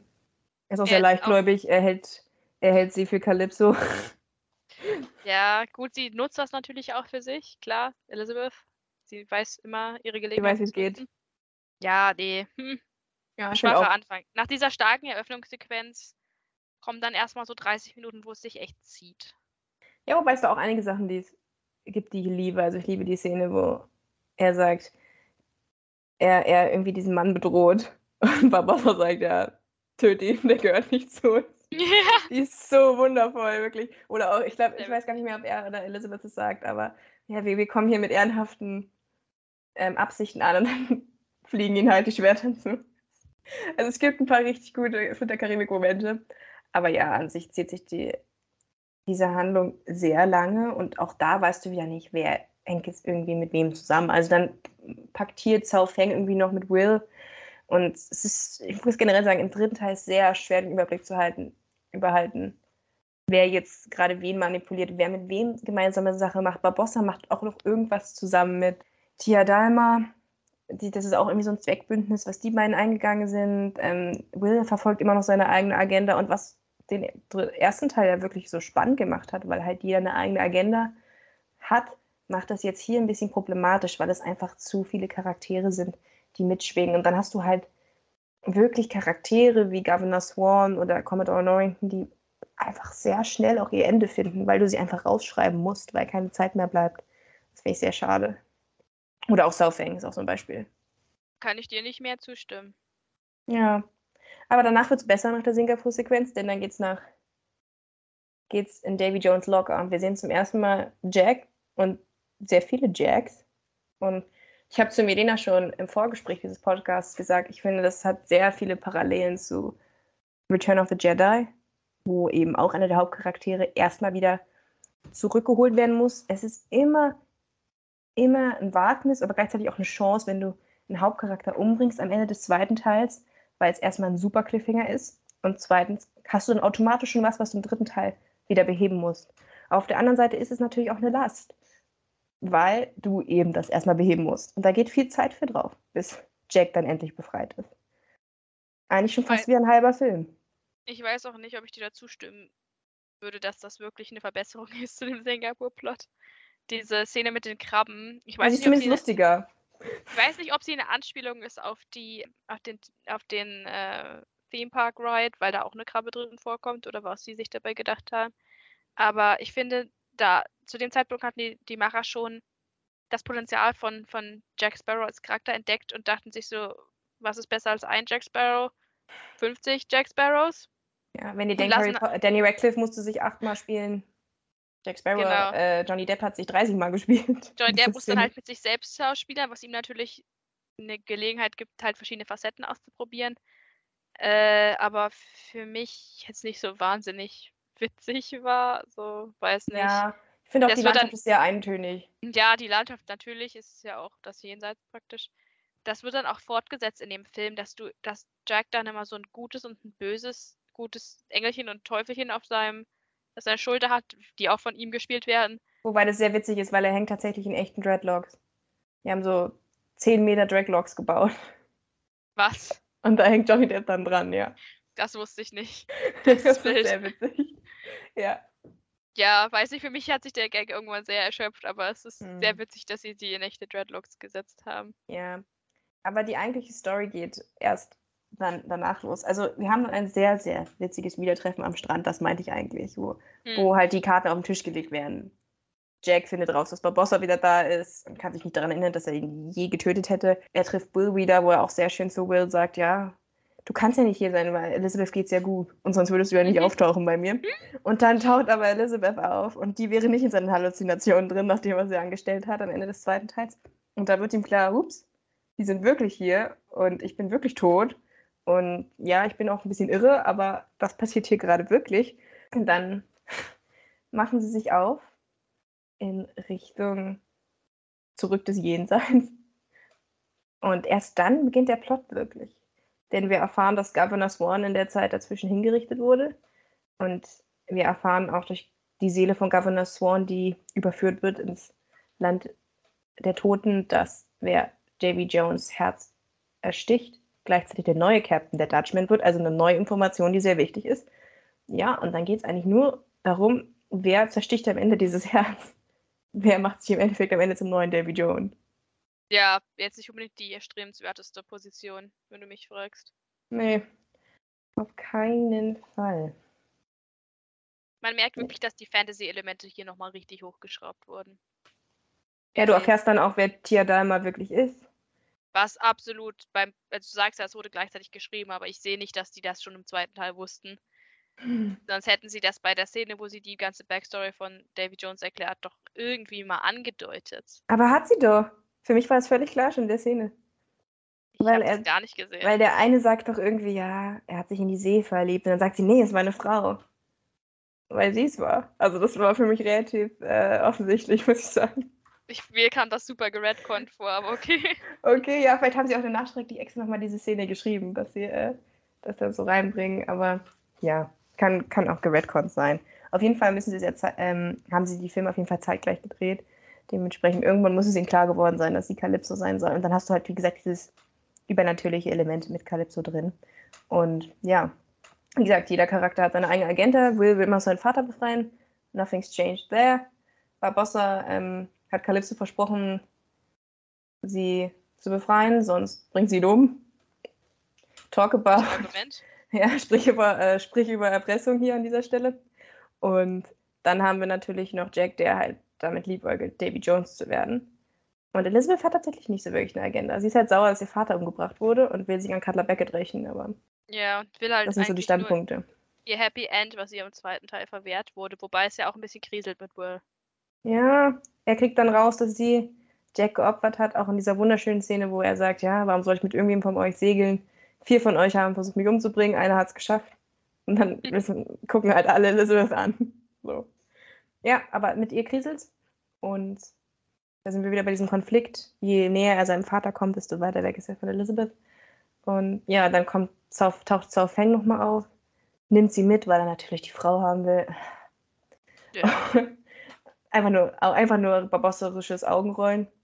Und dann, ähm, ja, geht's mit ihm zugrunde und er macht Elizabeth zu einer der neuen, neuen Piraten-Lords. Ja, und dann kommt schon dieses große, große Treffen. Ihr seht, ich rushe hier durch, weil es gibt natürlich diverse Subplots, aber irgendwie wirkt nichts davon, als ob es wirklich fruchten würde. Nö. Die, die, das ist schon die Hauptstory mit den Pirate Lords und dass Elizabeth eine von denen wird, ist natürlich ein cooler Plot-Twist gewesen. Das ist sehr, sehr cool, ja. Erstmal Das- wird sie ein Pirate Lord und dann wird's, steigt sie die Karriereleiter nochmal rauf. Ja, das, die Szene mag ich auch sehr gerne, dass alle Piraten sich natürlich selbst wählen und dass Jack, clever wie er ist, Elizabeth wählt, weil er weiß, dass sie die gleiche Absicht hat wie er. Ja, Barbossa will Calypso befreien, das hält Jack für sehr fragwürdig. Der Rest will gar nichts machen und Elizabeth will als einzige auch kämpfen. Und dann Ja. stellt er sich halt in Elizabeth. Und wir haben ein Cameo von Keith Richards, der ja, unbedingt erwähnt werden sollte. Das ist einfach cool, wie er da seine, seine Gitarre zupft im Sessel. ja, der musste auch noch dabei sein, nachdem er die Inspiration für, für Jack war als Charakter. Ja, und er taucht ja im vierten Teil auch wieder auf und im fünften, glaube ich, auch. Also er hatte danach immer ein Cameo. ja, so passiert das. Johnny Depp hat damals gesagt, Piraten waren die Rockstars ihrer Zeit und hat halt sich halt wirklich an Keith Richards orientiert. Und das ist dann eben eine schöne Hommage, dass er dann auch seinen Auftritt bekommt als Jacks Vater. ja. Genau. Genau. Und viel mehr ist da eigentlich gar nicht. Will verbrüdert sich zwischendurch mit Cutler Beckett. Gleichzeitig hat er aber auch irgendwie einen Deal mit, mit Jack und es ist sehr schwer wirklich zu folgen, finde ich, im dritten Teil. Ja, Will ist auf jeden Fall shadier geworden. Er macht jetzt sein eigenes Ding und. Ähm, Zettet zwischendurch mal wieder eine Meuterei an, ja, was halt so dazugehört im Piratenalltag. legt eine, eine Fährte aus Leichen. Er, ja, er ist Ja, wie schon erwähnt, stirbt James. Auch noch eine Erwähnung wert. Ja, das ist sehr tragisch. Das ist irgendwie seine zweite oder dritte Szene in dem Film. Damit, damit Elizabeth und ihre Crew dann entkommen können. Das ist eine Szene, die interessant ist, weil sie einerseits zeigt, dass Elizabeth halt zum Anführer wird, weil sie halt darauf besteht, bei ihrer Crew zu bleiben und keine Sonderbehandlung will. Obwohl Aber- keiner sie mag in der Crew. Ja, natürlich. Ich meine, die kennt sie ja gar nicht. Und dann gibt es diese Szene, die mir ähm, William Turner Senior ein bisschen unsympathisch Ja. gemacht. Das verstehe ich halt auch nicht, warum sie ausgerechnet ihn nehmen mussten dafür. Das passt für mich gar nicht irgendwie. Ja, Das ist ja auch noch dieser kleine Nebenstrang, dass er immer mehr zu, äh, mit dem Schiff verwächst und deswegen immer mehr sein Gedächtnis verliert und dann ersticht er halt Commodore Norrington, aber das gefällt mir gar nicht. der sich mal wieder opfert, was seine einzige Funktion in diesem Film ist. Ich mag das, ich mag die letzte Szene, wie er ähm, David Jones dieses Schwert in die Schulter rammt und äh, David Jones seinen Standard-Phrase sagt mit Do you fear death? I'll take that as a no. Und Ja. dann so kommt dann nämlich das, das Schwert, wechselt dann nämlich auch wieder der Besitzer. Das Schwert ist jetzt das neue Herz so ein bisschen. Das Schwert wechselt immer mal wieder zwischen den Filmen und seinen Besitzer. Und äh, jetzt ist es dann halt bei Davy Jones, es wird noch relevant. Also es ist ein guter, guter Abgang, aber ja, sein Charakter in dem Film natürlich absolute Randfigur, der Fußnote praktisch. Ja, immerhin wurde sein Tod gezeigt. Der Im arme Governor Swan. Halt auch schade, weil da läuft einfach Jonathan Price rum. Ja, Du nutzt ihn halt gar nicht in diesem Film. Du hast ihn im zweiten Teil schon sehr wenig genutzt. Aber da hat er immer noch ein bisschen was gemacht, als er versucht hat, Elizabeth zu retten. Und das wurde mir Ja. dann auch klar im dritten Teil, dass das die letzte Szene zwischen den beiden war. Danach haben sie sich nie wieder gesehen. Wie traurig ist das denn? das ist so sad. Wirklich. Die beiden waren auch so eine, so eine herzerwärmende Beziehung. Es ist selten, so ein, so ein wholesome Vater-Tochter-Beziehung zu sehen. Und er hat auch immer für die für witzige Momente gesorgt in dem Film. Sehr schade, dass seine Figur auch so kurz kam in dem Film. Hm. Ja. Na gut, und dann kommt es zu meinem Strand-Standoff, wo sich The Good, the Bad and the Ugly. genau The Good, The Bad and The Ugly auf der einen Seite befinden in Form von Will Cutler Beckett und Davy Jones, der halt auch nur noch eine Randnotiz in diesem Film ist. Er steht in der was. Badewanne. Er ist eine buchstäbliche Witzfigur Ja. in, diesem, in diesem Film. Er ist nur noch das, das Schoßhündchen von Cutler Beckett. ja, Cutler ja, weil er Beckett das legt Herz da, alt hat. da eiskalt den Governor um, hat eine riesige Armada aufgebaut, kontrolliert die ganze Karibik, bringt massenhaft Leute um in der Eingangsszene und dann hast du da noch Davy Jones in seiner Der, Badewanne. sein, der seinen eigenen Kraken umbringt. Ja, der sein armes, äh, armes äh, Schoßhündchen umbringen musste. Der arme Krake. Ja. Und ich finde es halt, ich finde wirklich schade, du merkst halt wirklich, dass der Film überfrachtet ist, weil auch so tolle Beziehungen, die halt im ersten Teil aufgebaut sind, wurden zwischen Jack und Barbossa, werden so runtergeschraubt. Ich hatte gedacht, jetzt gibt es da Konflikt zwischen den beiden, weil sie jetzt zusammenarbeiten müssen, aber stattdessen artet es dann aus in so einen kleinen Wettstreit, wer jetzt der wahre Captain ist, der ganz lustig ist, aber Mm, diese, die Sache mit dem Fernrohr, ne? Das schlägt doch in dieselbe Kerbe wie Thor und seine Waffe. natürlich.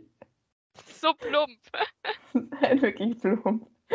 Aber dann haben sie halt wieder auch so tolle Momente, wo du halt siehst, dass sie super Schauspieler sind, wie sie beide vor diesem toten Kraken stehen und sich dann wirklich mal zum ersten Mal ernsthaft unterhalten über das Ende, des, äh, das Ende der Welt und dass ähm, das Freibeuterleben zu Ende ist. Und dass Jack halt sagt, ja, manchmal kommen Dinge zurück, guck uns beide an. Und dann sagt Barbossa diesen wundervollen Satz, ja gut, aber das weißt du halt nicht. Was sicher ist, ist, dass du ster- sterben wirst und dass Dinge zu Ende gehen. Ob danach es zurückkommt, das ist halt immer Zufall. Das wird man dann sehen. Aber dass sich Dinge verändern und dass sie beendet werden, das bleibt halt immer mit Sicherheit. Und das sind halt so tolle Szenen. Und dann, ja, ich, was sie halt im ersten Teil so gut gehandhabt haben, dass sie halt Ernsthaftigkeit und Klamauk und Fantasy und Abenteuer und so, so super balanciert haben, das fehlt mir dann in, in, diesem, in diesem dritten Teil. Und das siehst du halt wirklich an so Charakteren wie Governor Swan oder wie Davy Jones in seiner Badewanne. Dass denen halt die Ernsthaftigkeit dann irgendwie leider abgeht oder dass im Fall von Governor Swan einfach komplett geäxt werden. Ja, man hat keinen Platz mehr für ihn in diesem überladenen Film. Der Ja, Film will auch einfach zu viel sein. Ich glaube, im Grunde will er ein Film sein über das Ende der, des Piratenzeitalters und über das Ende auch dieser. Das Piratentum in diesem Film ist ja immer verknüpft mit diesen Fantasy-Elementen. Das ist ja das Ding von Fluch der Karibik, dass es eben nicht nur ein reiner Piratenfilm ist, sondern auch ein Fantasy-Film. Und wenn dann, und, und Cutler Beck ist praktisch die Antithese dazu. Er ist der Fortschritt, er ist das Moderne, er ist das, das Rationale. Und wenn er so, so Sachen sagt wie den sehr schönen Satz, The immaterial has become immaterial, dann sagt er ja nicht nur den Piraten die Kampf an, sondern dieser ganzen Märchen-Fantasy-Welt. Ich glaube, das ist das, was der Film eigentlich sagen möchte. Es ist so ein letztes Aufbäumen dieser, dieses Fantastischen gegen das, gegen den Kommerz. Das hast du Ähm, sehr schön formuliert, Milena. Danke. Aber leider bringt der Film das nicht so ganz rüber. Er lässt sich zu leicht ablenken mit, mit plumpen Gags, mit Nebenschauplätzen, mit überfrachteten Spezialeffekten und weicht so ein bisschen von, ja, von, diesem, von dieser Botschaft ab, Mhm. die ja eigentlich An- sehr simpel ist. Aber gleichzeitig hast du auch wieder tolle Callbacks, die ich hier auch nicht ähm, zu kurz kommen lassen möchte. Also du hast zum Beispiel, wir sind jetzt gerade bei diesem Beach Standoff und dann Mhm. fangen plötzlich alle wieder an, sich gegenseitig zu manipulieren. Und das sind halt die Momente, die ich wirklich wieder sehr, sehr liebe. Dann, dann kommt irgendwie raus, ja, Jack und Will haben gemeinsame Sache gemacht und jetzt sollen sie die Plätze tauschen, weil Elizabeth mittlerweile mitbekommt, ah, okay, Jack will, will Davy Jones töten und der neue Davy Jones werden. Dann tauschen sie irgendwie die Plätze. Und Barbossa, wie gesagt, verfolgt noch seine ganz eigene Agenda und ist richtig sauer, dass sie die Dinge so entwickeln und ja, lässt dann Calypso trotzdem frei. Kann man sich jetzt drüber streiten, ob das hilfreich war. Aber das, das sind halt nur Momente, wo sie sich halt, wie gesagt, immer gegenseitig backstabben. Ich finde, dieses in, in, den, in, den, in den Rücken stechen und sich verraten, das ist einfach. Nur um sich dann wieder im nächsten Moment zu verbrüdern, das sind einfach, ja, tolle Momente. Tolle Das macht Momente. immer Spaß. Und das ist dann wieder Peak Fluch der Karibik. Genau. Das kennt Ja. man und liebt man. Dann lass uns über den finalen Kampf reden. Und ich finde, das ist auch nochmal ein guter Moment, um vielleicht nochmal die Action in diesem Film, aber generell auch in der ganzen Serie zu besprechen und eventuell auch die Special Effects. Vielleicht, vielleicht zuerst über die Action. Ich finde, in diesem Teil sind die Action-Szenen immer noch gut choreografiert, aber es fehlt mir ein bisschen das Besondere, ähm, das, das Kreative. Also wenn ich da im ersten Teil zum Beispiel an den Kampf in der Schmiede denke zwischen Jack und Will, wo die beiden halt auch die Schmiede als Ort wirklich nutzen um, und mit einbinden. Also zum Beispiel den Esel. Mhm. Ähm, oder auch im zweiten Teil, wo sie sich zu dritt mit Commodore Norrington noch auf diesem Rad duellieren. Und sowas, ja, ikonisches, cleveres, fehlt mir irgendwie im dritten Teil. Es sieht alles relativ generisch aus bei der Action. Es ist auch nicht mehr so viel handgemacht, es ist auch sehr viel ähm, Special Effects. Ja, wie, wie ordnest du die Action ein? Also an erster Stelle muss ich mal ein sehr großes Shoutout an äh, Bob Anderson geben, den ich einfach erwähnen muss. Absolute Legende im Filmgeschäft, leider inzwischen verstorben, der halt fast alle Schwertkämpfe choreografiert hat in allen Filmen, die es jemals gab. Also von den Lichtschwerter-Duellen in Star Wars über natürlich Zorro, über natürlich Herr der Ringe, halt auch diese Schwertkämpfe choreografiert und zum Teil auch selbst gefochten hat. Wirklich von seit Errol Flynn hat der Mann alles alles choreografiert. Das ist ein, ein Profifechter, der nebenbei auch noch 30 Jahre lang die Fechtnationalmannschaft der Briten trainiert hat, aber das nur so.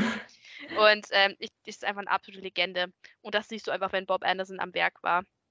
Das sind so gute Schwertkämpfe. Die, die mussten die ja wirklich auswendig lernen, die Schauspieler. Das ist wie ein Tanz, den du lernst. Jeder Hm, Schritt du- da sitzen. Jeder Hieb, dass du halt weißt, wann du gegenschlagen musst. Da kannst du auch nicht improvisieren, weil das sind ja zum Teil echte Waffen. Wenn du da improvisierst, dann äh, kann das üble Folgen haben. Am Ende schlägst du jemandem die Hand ab.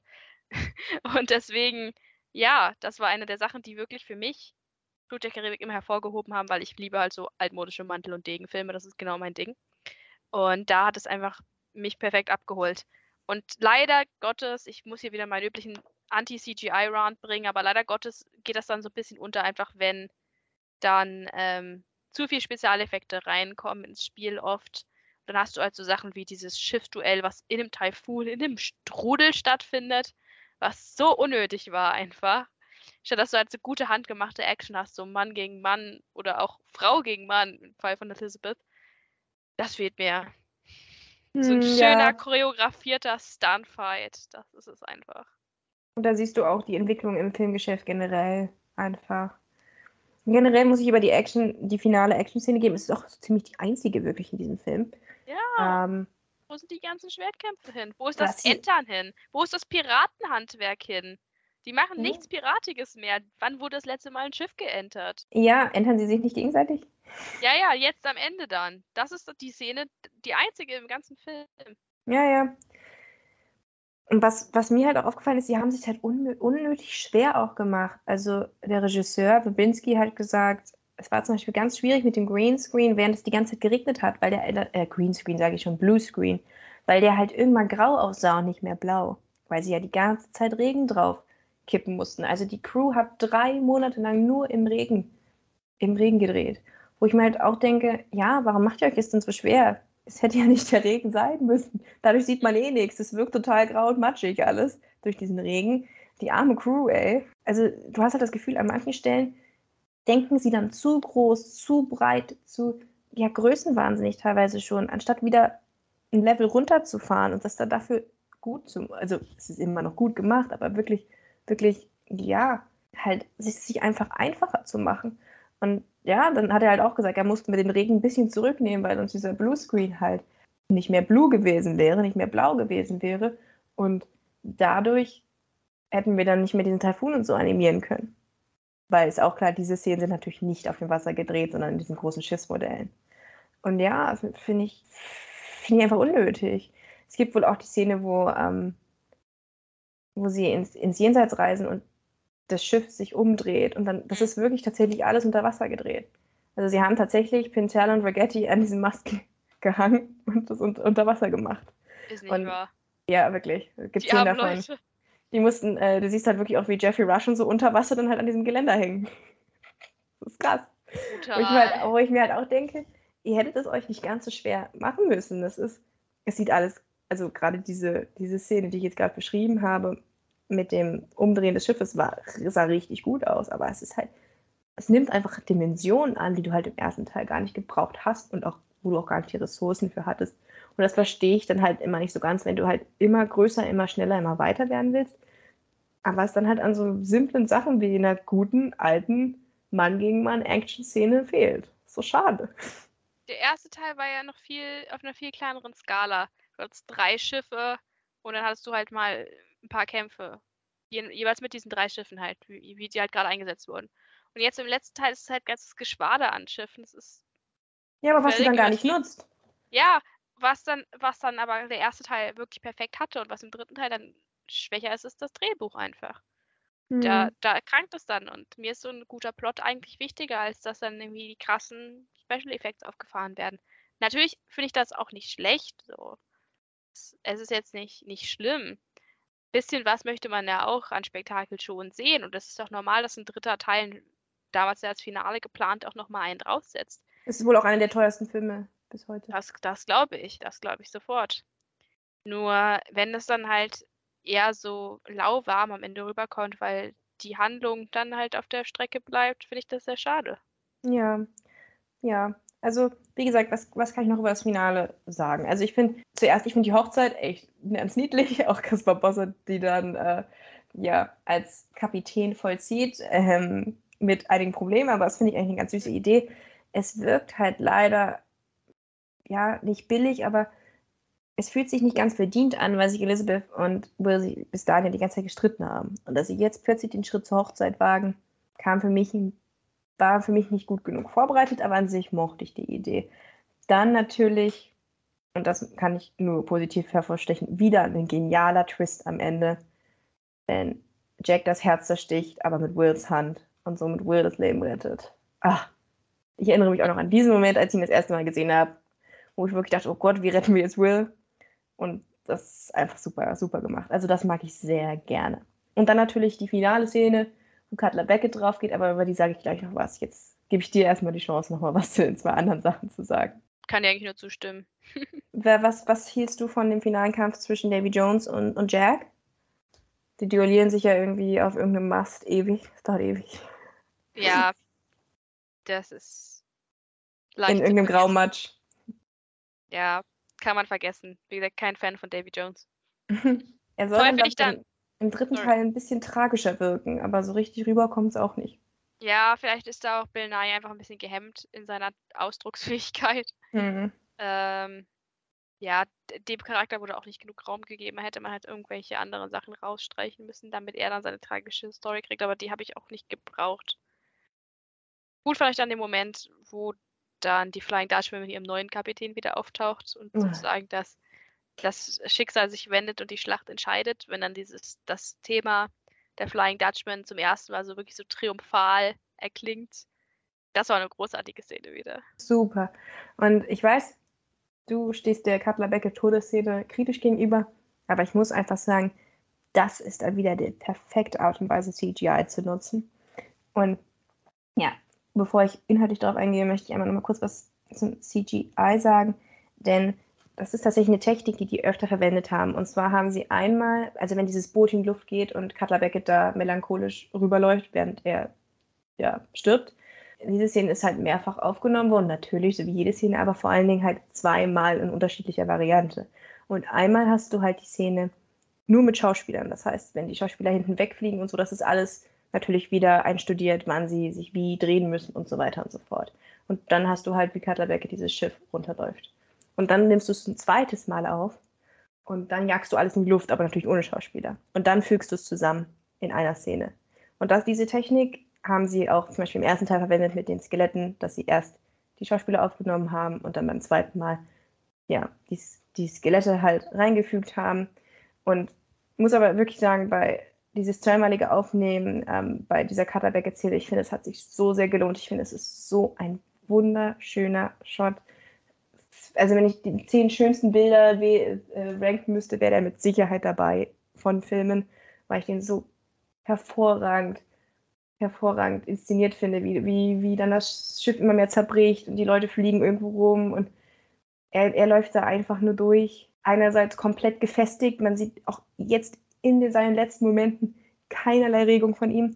Auf der anderen Seite aber komplett gefangen eben in dieser Panik, dass er zum ersten Mal die Kontrolle verloren hat und er weiß gar nicht, was er damit machen soll. Und das alles zusammen, das Schauspiel, diese, ja, diese, diese, diese handgemachten Effekte diese, mit der Pyrotechnik und so, die dann einfach im Hintergrund alle in die Luft gehen. Das zusammen macht dann diese perfekte Szene aus, die ich wirklich besonders finde. Und ja, ich habe, du siehst, ich habe mich sehr belesen darüber, wie diese Szene entstanden ist.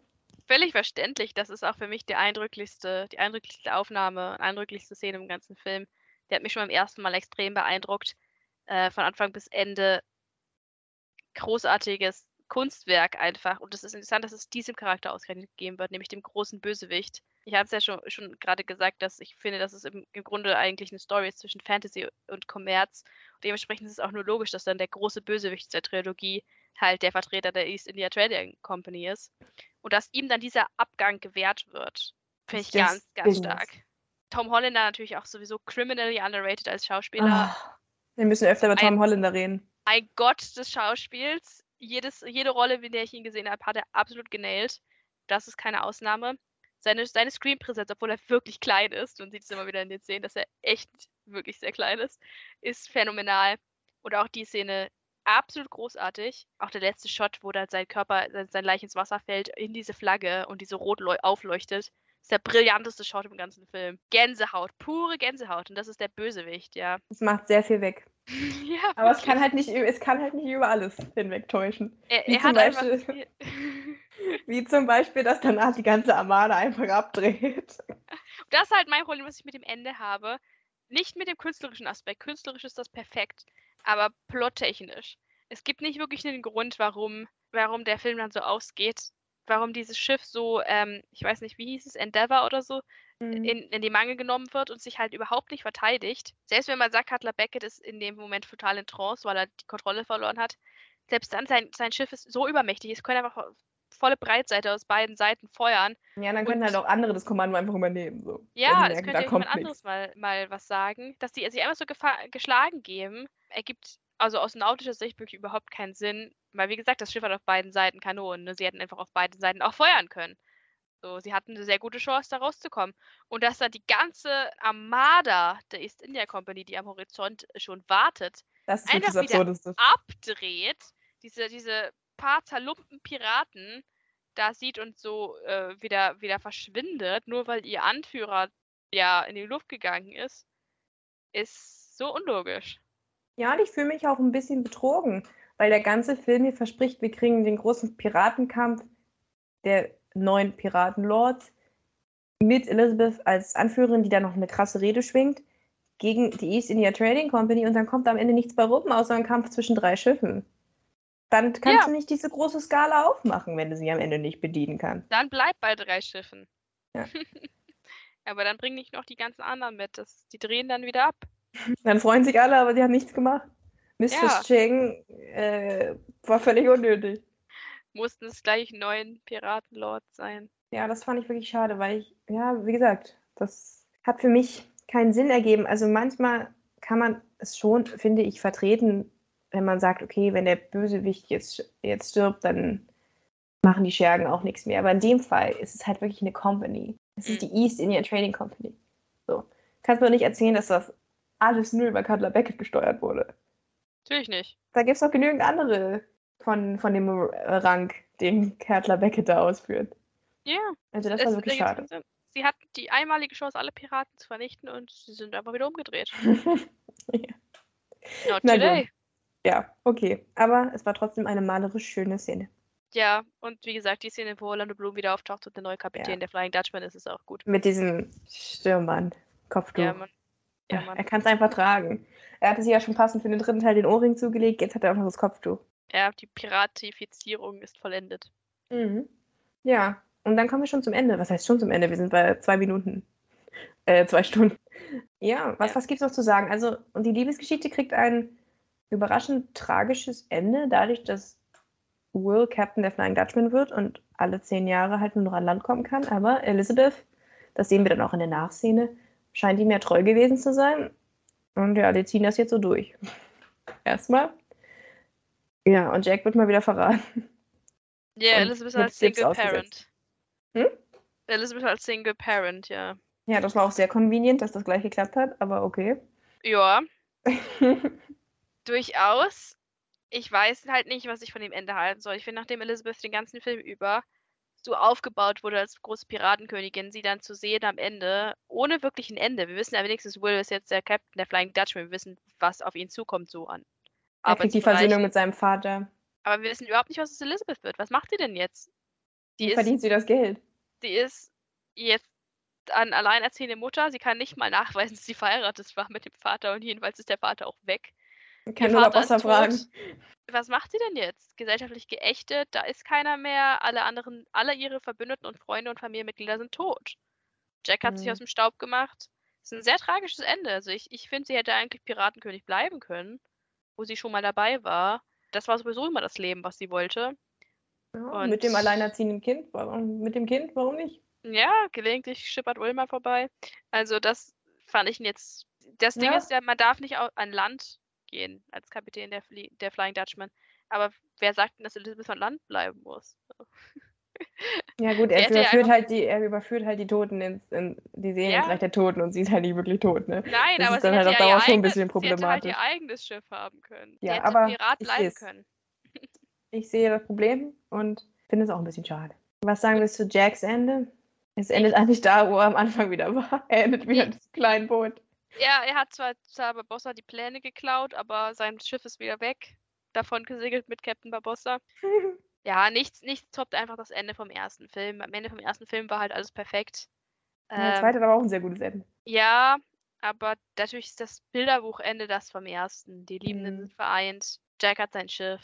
Alle kriegen das, was sie wollen. Und das konnten sie halt nicht nochmal replizieren. Deswegen haben wir jetzt ein eher trauriges Ende.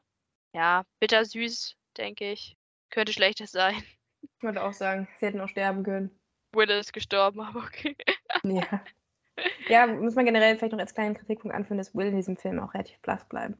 Das Größte, Mm. was er eigentlich macht, ist zu sterben. Ja, zwischendrin hat er so seine Momente, wo er so sein, seine Cleverness nutzen kann. Aber ja, auch da sage ich, der Film hat so ein bisschen den Fokus verloren. Dadurch, dass er am Anfang unser, möglicherweise, wir haben es debattiert, unser Hauptcharakter war. Ja gut, vielleicht haben die, die Macher auch gesehen, wie beliebt Johnny Depp ist und haben ihm eine größere Hm. Rolle gegeben. Naja, durchaus möglich, durchaus möglich. Na gut, dann sind wir eigentlich am Ende. Genauso wie Jack, der mit seinem Ruhm vereint ist und wieder mal das Piratenlied anstimmt. Ich finde, also, also ich war mit Jacks Ende echt zufrieden. Ich fand das eigentlich ganz passend. Hm. Aber ja, wa- was würdest du denn als Bewertung geben für diesen Film? Wir haben ja nun schon einige Kritikpunkte angesprochen. Es gab keine Kannibalenszene, das halte ich ihm sehr zugute. Gott sei Dank. Das war echt der Tiefpunkt. Ja, das war nicht gut. Ja, ich weiß nicht, wieso muss ich immer anfangen? Du kannst ja auch mal dann. Weil ich moderiere. Also ich kann ja sagen, was ich ihm gebe. Und zwar, ähm, ich habe, glaube ich, ihm sieben gegeben. Und ich bleibe auch dabei. Ich hatte, während wir gesprochen haben, kurz überlegt, ob ich auf 6,5 runtergehen würde, aber das fände ich ein bisschen unfair, weil ich habe ja direkt, nachdem ich diesen Film nochmal gesehen habe, die sieben hingeschrieben und da bleibe ich jetzt auch bei. Er hat immer noch ein paar, paar gute Momente. Ähm, immer noch richtiger Spaß, ihn zu gucken, unterhaltsam. Ja, guter Abenteuerfilm. Sieben, sieben Sterne. Das heißt, du gibst ihm nur einen halben Punkt schlechter als den zweiten. Hm? Ja, ich finde die etwa vergleichbar. Ich finde halt auch, du merkst halt voll, dass sie zusammengehören. Das ist eigentlich nur, ich meine, das ist eigentlich nur der, der zweite Teil ist eigentlich nur der erste Teil vom dritten. Und die gehören halt voll zusammen und deswegen würde ich sie auch relativ gleich bewerten. Den zweiten noch ein bisschen besser, weil ich ihn halt ein bisschen lustiger fand. Interessant. Da hat er wirklich an, einen anderen Eindruck gemacht auf dich als auf mich. Weil für mich flacht der dritte schon nochmal merklich ab, was die Qualität angeht. Ich habe ihm nur sechs gegeben. Ja, und bist halt Ja. auch nicht so ein Barbossa-Fangirl wie ich. Ist einfach im zweiten, der zweite hat nicht Barbossa und der dritte schon. Das ist ein sehr ausschlaggebender Moment für unsere- mich. Unsere Prioritäten sind halt anders verteilt. das sind halt die, die, die Plotschwächen im, im dritten Teil. Da kann auch ein großartiger Cutler Beckett äh, das nicht mehr aus, ausgleichen für mich. Hm. Da war einfach ja. zu viel, zu viel verworrene Stränge. Ja, und, das stimmt schon. Äh, zu wenig Und- auch von dem guten Fluch der Karibik-Humor. Und dein Lieblingshauptcharakter ist natürlich auch auf der Strecke geblieben im dritten Teil. Er hatte Muss noch halt seinen, Mo seinen Moment, aber viel kam nicht mehr. Leider, Ich habe übrigens die. Theorie, dass jeder Mann, der Elizabeth küsst, danach sterben muss. das ist tatsächlich auch so. Deswegen ist Barbossa am. Ende am Leben. Ja, Barbossa liebt halt nur seine Äpfel. Und die Pearl. Und die Pearl. Das ist ja der große Streitpunkt zwischen den beiden. Ich glaube, ansonsten würden sie ganz gut klarkommen sie wollen halt beide das Schiff. Ja, Elizabeth ist der Todesengel. Das Schwert ist auch immer ein sicheres Zeichen des Untergangs. Will wird am Ende von seinem eigenen Schwert erstochen, ne? Genau, Will wird von seinem eigenen Schwert erstochen. Es wechselt so auf den Besitzer und am Ende landet es bei Davy Jones und ja, in Will. Tja. Na gut. Hoffentlich, hoffentlich findet es dann zurück zu ihm. Dann kann er das Schwert schwingen, mit dem er umgebracht wurde. Bisschen makaber, aber das passt zu der Reihe. Ja. Ich hätte dann gerne noch ein Gesamtfazit von dir, Milena. Also, was macht Pirates of the Caribbean nach wie vor sehenswert? Und dann natürlich auch als nächste Frage, gibt es noch eine Zukunft für das Franchise? Wir haben angesprochen, nach Epis äh, Episode, oh Gott, nach Film 1 bis diese ganzen Star Wars-Analogien, egal. Nach Film 1 bis 3 gab es ja noch den vierten und den fünften Teil, die dann halt immer noch Johnny Depp hatten, aber leider ansonsten kaum noch jemanden in der Besetzung, ohne Jeffrey Rush jetzt rausnehmen zu wollen und den guten Joshua Mir Gibbs. Aber ansonsten war halt nicht mehr viel dabei von der originalen Crew. Und die fühlen sich dann auch ein bisschen anders an, deswegen wir sie jetzt diesmal nicht besprochen haben. Kann ja vielleicht noch kommen. Aber ja, was ist die, die Zukunft für das Franchise? Gibt es noch eine nach dem ganzen Skandal von Johnny Depp? Okay, das sind jetzt sehr viele Fragen. Ich finde es erstmal sehr legitim, die Filme als Trilogie zu betrachten. Auch wenn sie nach Fortsetzung gekriegt hat, für mich ist die Handlung wirklich abgeschlossen und die Filme 4 und 5 fühlen sich auch für mich sehr überflüssig an. Man kann sie sich angucken. Ich fand den fünften noch ein bisschen besser als den vierten, aber letzten Endes hat mich keiner von denen nachhaltig in irgendeiner Form ja, überzeugt. Also ich habe mir die auch nicht nochmal angeguckt. Ich habe beide einmal gesehen und das reicht. Wohingegen ich mir diese Filme immer wieder gerne anschaue. Und warum, das hast du ja auch gefragt. Ich denke, weil es einfach wirklich eine Mischung ist aus meinen Lieblingsgenres. Fantasy, Abenteuer, bisschen Period Drama mit rein, bisschen Kostümfilm, Action. ähm, Action. Es hat einfach, ist einfach eine großartige Mischung und ich, ich lieb's. Wir haben ja schon viele Mhm. Sachen aufgezählt, die wirklich zeitlos sind, wie zum Beispiel, dass der Humor gut gealtert ist und solche Mhm. Sachen, dass die Effekte gut gealtert sind. Das, das spielt eine große Rolle. Das Spiel der Schauspieler. Top. Ja. Und da sind wir auch wiederum bei einem der Punkte, weswegen ich nicht so eine gute Zukunft sehe. Einfach weil dieses Franchise steht und fällt mit Johnny Depp. Und die, die, das Auf und Ab, was Johnny Depps Karriere einfach durchgemacht hat in den letzten Jahren, spricht für mich, dass es vielleicht keinen sechsten Teil noch geben wird. Also der ist ja schon angekündigt, aber ich weiß einfach nicht. Dieses, dieses Franchise ist so synonym mit Johnny. Ich weiß aber nicht, wie es jetzt weitergeht im, im, mit Hinblick halt auf das, was vorgefallen ist. Ich halte es auch für schwierig. Ich meine, die Filme waren ja schon nach dem dritten Teil in Deutschland nicht mehr so beliebt, einfach weil die deutsche Synchronstimme gewechselt hat. Das ist jetzt ein Teil, auf den wir gar nicht eingegangen sind. Mhm. Aber ähm, Markus Orff hat wirklich Johnny Depps Charakter vielleicht sogar noch mal ein bisschen anders interpretiert als Johnny Depp selbst und seine Darstellung, also seine Darstellung, seine Synchronisation von Jack Sparrow kam sehr gut an in Deutschland. Und ich glaube auch, dass tatsächlich das dem vierten und fünften Teil in Deutschland ein bisschen zu Verhängnis geworden ist, dass dann eben der Synchronsprecher gewechselt hat, dadurch, dass es ähm, Probleme gab zwischen Disney und Markus Off. Und wenn man das jetzt auf eine größere Skala zieht und sagt, wir, wir tauschen Johnny Depp aus, wir casten ihn neu mit einem anderen Schauspieler, der nicht. Jack Sparrow übernimmt. Ich glaube, das geht nicht. Also wenn sich die Leute in Deutschland schon so äh, kaum daran sich kaum damit zurechtfinden konnten, dass die Stimme von Jack Sparrow gewechselt hat, dann werden die Leute in den USA und auf der ganzen Welt das nicht akzeptieren, wenn Johnny Depp nicht mehr Jack Sparrow ist. Und die Alternative wäre ja dann, wir machen einen Spin-off ohne Jack Sparrow. Aber das sehe ich auch nicht unbedingt. Also es gibt ja diese, wie soll ich sagen, es gibt ja diese Vermutungen, dass es vielleicht noch einen Piratenfilm mit Margot Robbie geben soll.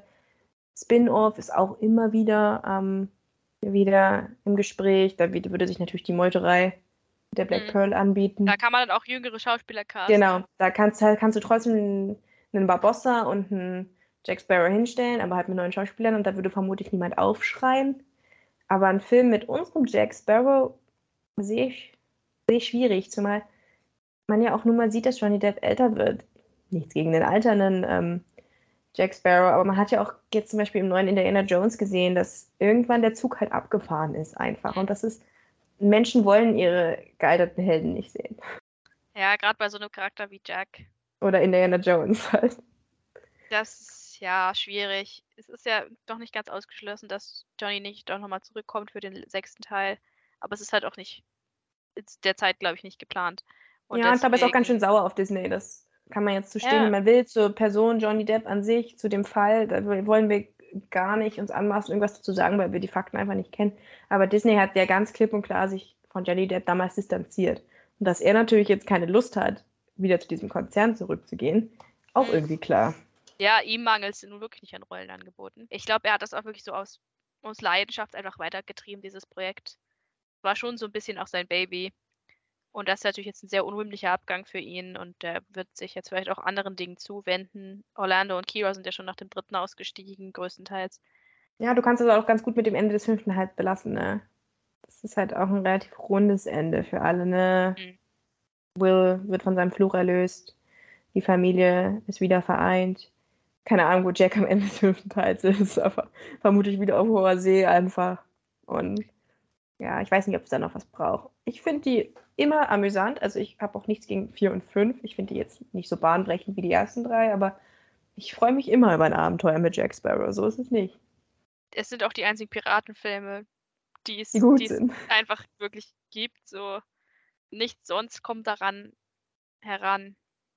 Sie haben das Genre ein bisschen rehabilitiert, aber leider gibt es halt auch keine anderen Sachen, die diese Nische ausfüllen können. Das ist einfach übermächtig im Bereich des Piratengenres. Das ist ja auch gut so.